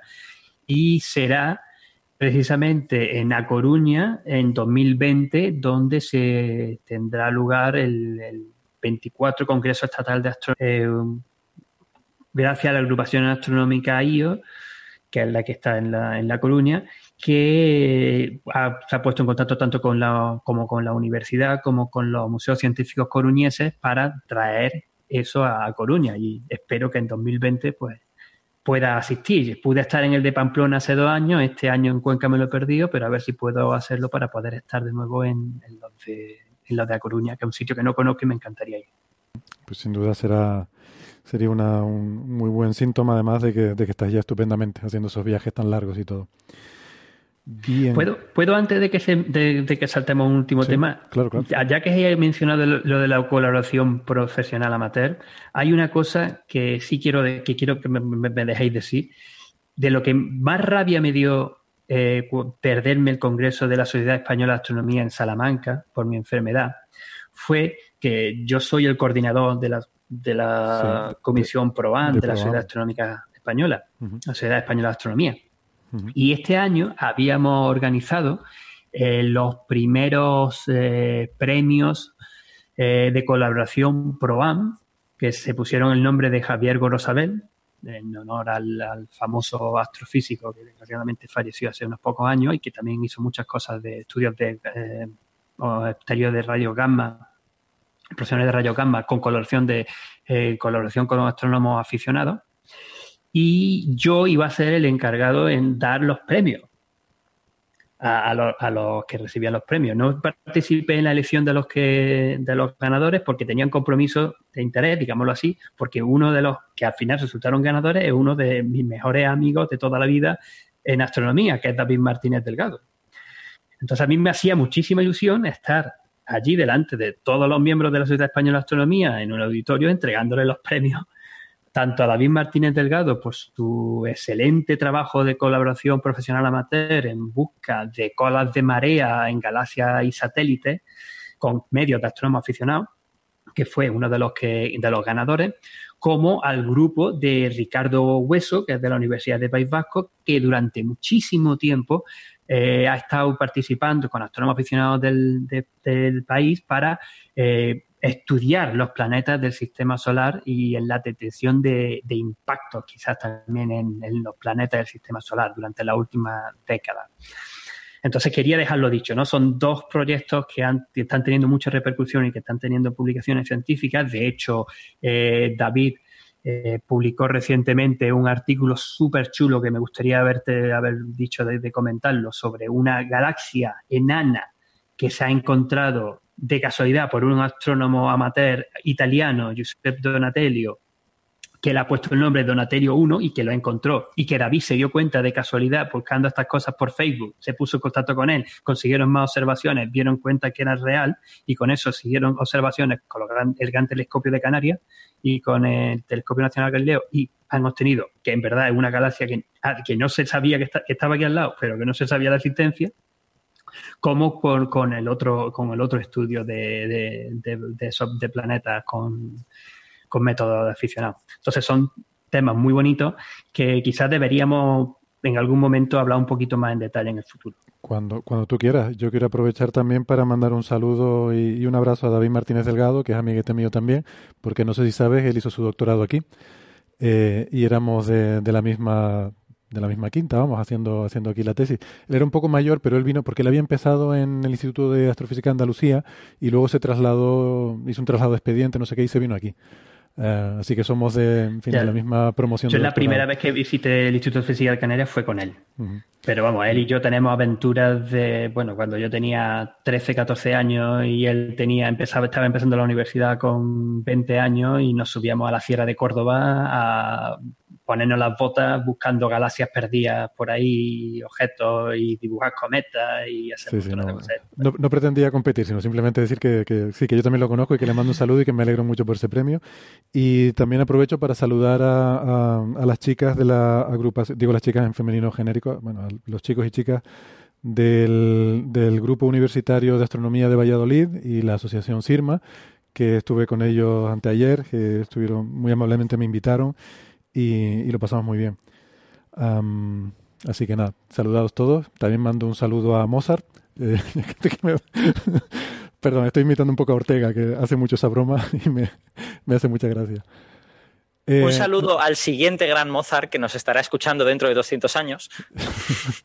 no sé si el siguiente gran Mozart, pero el siguiente gran Einstein seguro que sí. Einstein. bueno, eh, ¿algo más? Eh, pues si quieren una última cosita rápida, porque también aprovechando que está aquí Ángel, resulta que estos días, y esto sí que va a ser muy breve de verdad, se los prometo, estos días se ha eh, celebrado el evento de ciencia en el Parlamento, que es un evento muy chulo que pretende reunir científicos y políticos del mayor nivel para intentar eh, introducir un poco la, la, ciencia y la forma del método científico y la forma de, pensar científica, introducirla en, la política y en la toma de decisiones del más alto nivel. Entonces, eh, esto quiero comentarlo porque esta es una iniciativa que surgió un poco de aquí y surgió un poco por culpa de Ángel, eh, hablando aquí en este programa que de verdad yo, alucino con, esto, porque simplemente fue que lo estuvimos comentando nosotros, después que no hemos hecho nada, ¿no? Lo estuvimos comentando nosotros, efectivamente. Pero la gente que, que, ha impulsado esto, y sobre todo Andreu Clement, que es un oyente habitual de nuestro programa, amigo, lo hemos tenido también eh, hablando aquí, que es investigador postdoctoral del Hospital Gregorio Marañón, eh, ha sido el que ha impulsado y ha liderado toda esta iniciativa. Eh, entonces, estos días, bueno, ha sido su gran logro el haber tenido esta primera reunión con los políticos. Eh, y yo he estado hablando un poco con Andreu y mm, hemos quedado para hacer una entrevista en algún momento. Ahora están liadísimos, obviamente, eh, pero le he pedido si nos podía mandar pues algunos comentarios, algunas líneas que él quisiera compartir con, con los oyentes de Coffee Break y me ha mandado un correo con, con unas, eh, unos parrafitos que si les parece bien los leo un momento. Esto es un poco lo que Andreu quería eh, transmitir, eh, bueno, a nosotros, eh, a Ángel, porque contigo empezó todo, como, como dicen, en, fin, los que son más futboleros saben, habrán pillado la broma. Y mm, en general los oyentes a los que les hemos hablado en programas anteriores sobre esta iniciativa de ciencia en el Parlamento, ¿no? Entonces, bueno, pues esto es lo que me comenta Andreu. Em, haciendo de chispa un comentario de Ángel López explicando el ejemplo australiano en Coffee Break, y enfocado a conseguir eh, que en España haya una oficina de asesoramiento científico en el Parlamento, similar a las que ya existen en la mayoría de países de nuestro entorno, como Reino Unido, Alemania o el propio Parlamento Europeo. Em, a principios de este año arrancó en las redes la iniciativa Ciencia en el Parlamento, hashtag Ciencia en el Parlamento, tratando de conseguir que en España científicos y políticos hablen más, se conozcan y con suerte se ayuden. Pues bien, esta semana ha sido el primer, el primer evento Ciencia en el Parlamento. Durante dos días, casi 200 científicos y científicas de prácticamente todas las disciplinas y cerca de un centenar de diputados y senadores han estado conversando sobre las evidencias científicas en nuevas tecnologías, cambio climático, energías y, sí, también en biología y en ciencias sociales. Los científicos han presentado las evidencias científicas en 12 temas y han estado comentando con diputados de todos los partidos cómo podrían ayudarles en su día a día, desde los mecanismos de aprendizaje del cerebro hasta la prevención activa del suicidio o la lucha contra la resistencia antibiótica. No es que la ciencia tenga la solución a los problemas, ni mucho menos, pero lo que sí puede hacer es informar sobre aquello en lo que ya hay un consenso y aquello en lo que todavía no lo hay. Poner debates encima de la mesa, plantear las opciones con pros y contras y tratar con ello que los políticos, representantes elegidos de todos los ciudadanos, puedan tomar las decisiones que nos van a afectar estando lo mejor informados posibles. Veremos cómo avanza, pero lo cierto es que la presidenta del Congreso, Ana Pastor, dijo que, entre comillas, poner en marcha una oficina de asesoramiento científico en el Parlamento es su principal prioridad y que solo eso ya justificaría la legislatura. Este es el entrecomillado. Este anuncio fue apoyado por diputados de todos los grupos parlamentarios. Por su parte, y como no podía ser de otra forma, Pedro Duque, que también participó en las jornadas, apoyó y animó a que la ciencia pueda eh, impregnar todas las políticas. Podéis seguir toda la información en arroba cienciamento o eh, volver a ver los debates en la web cienciaenelparlamento.org. Entonces, bueno, este es el resumen que me ha enviado Andreu Clement, como digo, que es el presidente de la organización Ciencia en el Parlamento, eh, que, bueno, pues simplemente empezó a impulsar todo esto como una idea que se le ocurrió a raíz de escuchar Coffee Break y ese comentario de Ángel y que pues ha estado realmente haciendo una, una campaña, llevando un esfuerzo muy importante y sobre todo convenciendo a mucha gente para apoyar esta iniciativa. Instituciones de investigación se han sumado y, y universidades y departamentos se han sumado y también empresas privadas que, que apoyan la, la, investigación científica y nos parece que es una iniciativa muy loable y que, y que está muy bien, me parece a mí. Yo creo que si no hay objeciones, pues... Simplemente simplemente espectacular que se haya conseguido hacer y que haya tenido el éxito que, tiene. Es increíble, ¿no? que ya se haya hecho este en, mi, en, la charla, en la charla invitada que iba a comentar en la sociedad, en el Congreso de Salamanca de la Sociedad Española de Astronomía sobre el uso de, de Internet, de las redes sociales, también de los podcasts o de los blogs, iba a usar este ejemplo en mi charla. De muchas veces por qué divulgamos, por qué comentamos las cosas y por qué queremos que lleguen hasta, hasta el mayor público posible.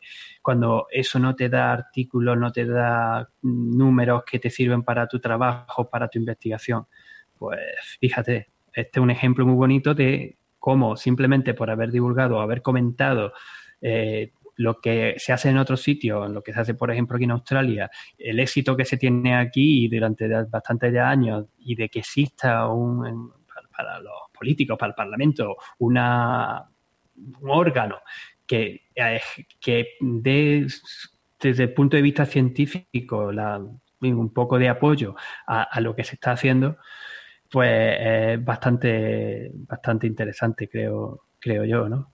Es muy importante y sobre todo si consiguen que se convierta en algo fijo, ¿no? O sea, que esto realmente tenga una continuidad en el tiempo y que no sea algo puntual. De este, esto ya ha sido un gran logro, evidentemente, el reunir a 100 diputados y, senadores eh, con científicos ya es un gran logro, pero si se consigue una continuidad en el tiempo, pues ya sería, sería increíble. Estaría genial también que, que pudiese continuarse en, próximos años. A mí lo vuelvo a decir, a mí me hubiese encantado participar y me encantaría participar en, en el futuro y, que de verdad la ciencia llegue a la política y que muchas medidas que se tomen pues se tengan en cuenta pues de, verdad el pensamiento científico, las pruebas científicas y también la forma en la que tenemos los científicos muchas veces de, ver las cosas de la vida, digámoslo así.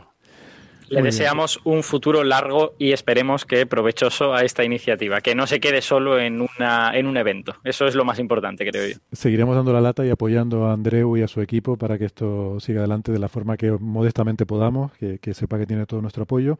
Y, bueno, y espero que podamos... Y que han hecho una labor Impresionante, ¿eh? que de verdad Andreo y colaboradores, todos los que han participado en ciencia en el Parlamento, ya es que cuando me, menciona, me menciona, me mencionáis de vez en cuando, digo, pero si es que yo no he hecho nada, yo dije yo, pero es que lo que le había hecho el trabajo si vosotros, el que había estado haciendo todas las cosas, el que había conseguido las reuniones, el que había conseguido movilizar a la política y a los políticos y a, montones de científicos españoles que fijaros como mucha gente se ha apuntado a intentar, si ven, quiero, quiero poner mi granito de arena, quiero contribuir un poco para mejorar el sistema ahí está.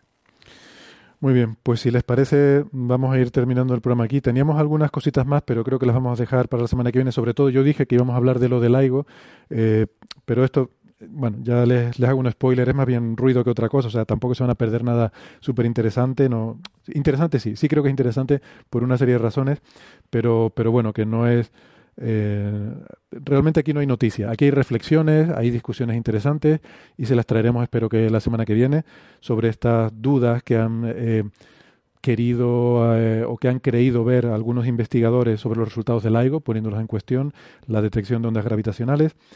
Eh, bueno, yo creo, y creo que es sentir generalizado también de mis contertulios, que esto realmente no es así, pero sí que es un tema interesante para hablar sobre diferentes cosas del método científico y sobre, bueno, sobre, eh, en particular sobre el AIGO, sobre las colaboraciones científicas, sobre muchas cosas. Seguro que vamos a encontrar temas interesantes de los que hablar. Eh, vamos a pasarlo para la semana que viene porque quiero que lo tratemos sin prisas. Em, así que si les parece bien, entonces vamos terminando ya por aquí. Um, Francis, Alberto, Ángel, muchísimas gracias por estar hoy aquí. Gracias especiales a Ángel porque son las tantas de la mañana, las 5 de la mañana va a ser para ti y media.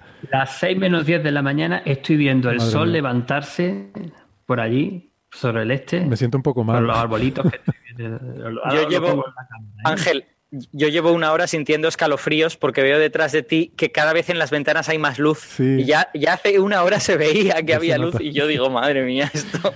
Sí, Ángel es nuestro héroe. Pero sobre todo, de verdad, lo que es un placer ha sido volverte a tener hoy en el programa, Ángel. Eh, de verdad que estamos contentísimos y, y, nada, que siga bueno, tu, tu, mejoría, ya lo poquito que te queda para volver a estar al 100%.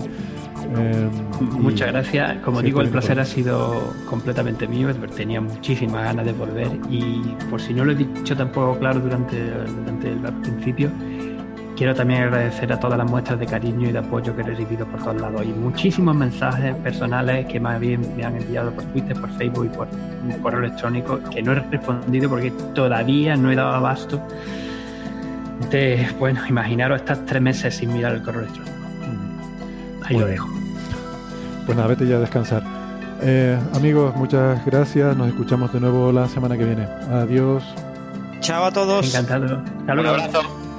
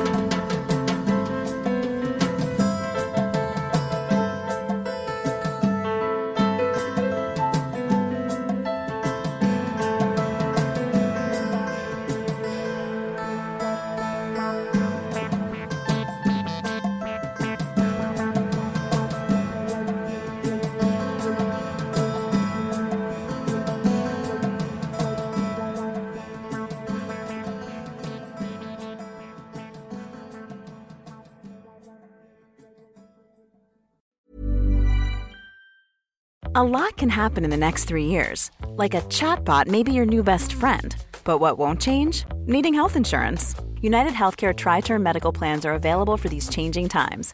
Underwritten by Golden Rule Insurance Company, they offer budget friendly, flexible coverage for people who are in between jobs or missed open enrollment. The plans last nearly three years in some states, with access to a nationwide network of doctors and hospitals. So, for whatever tomorrow brings, United Healthcare Tri Term Medical Plans may be for you. Learn more at uh1.com.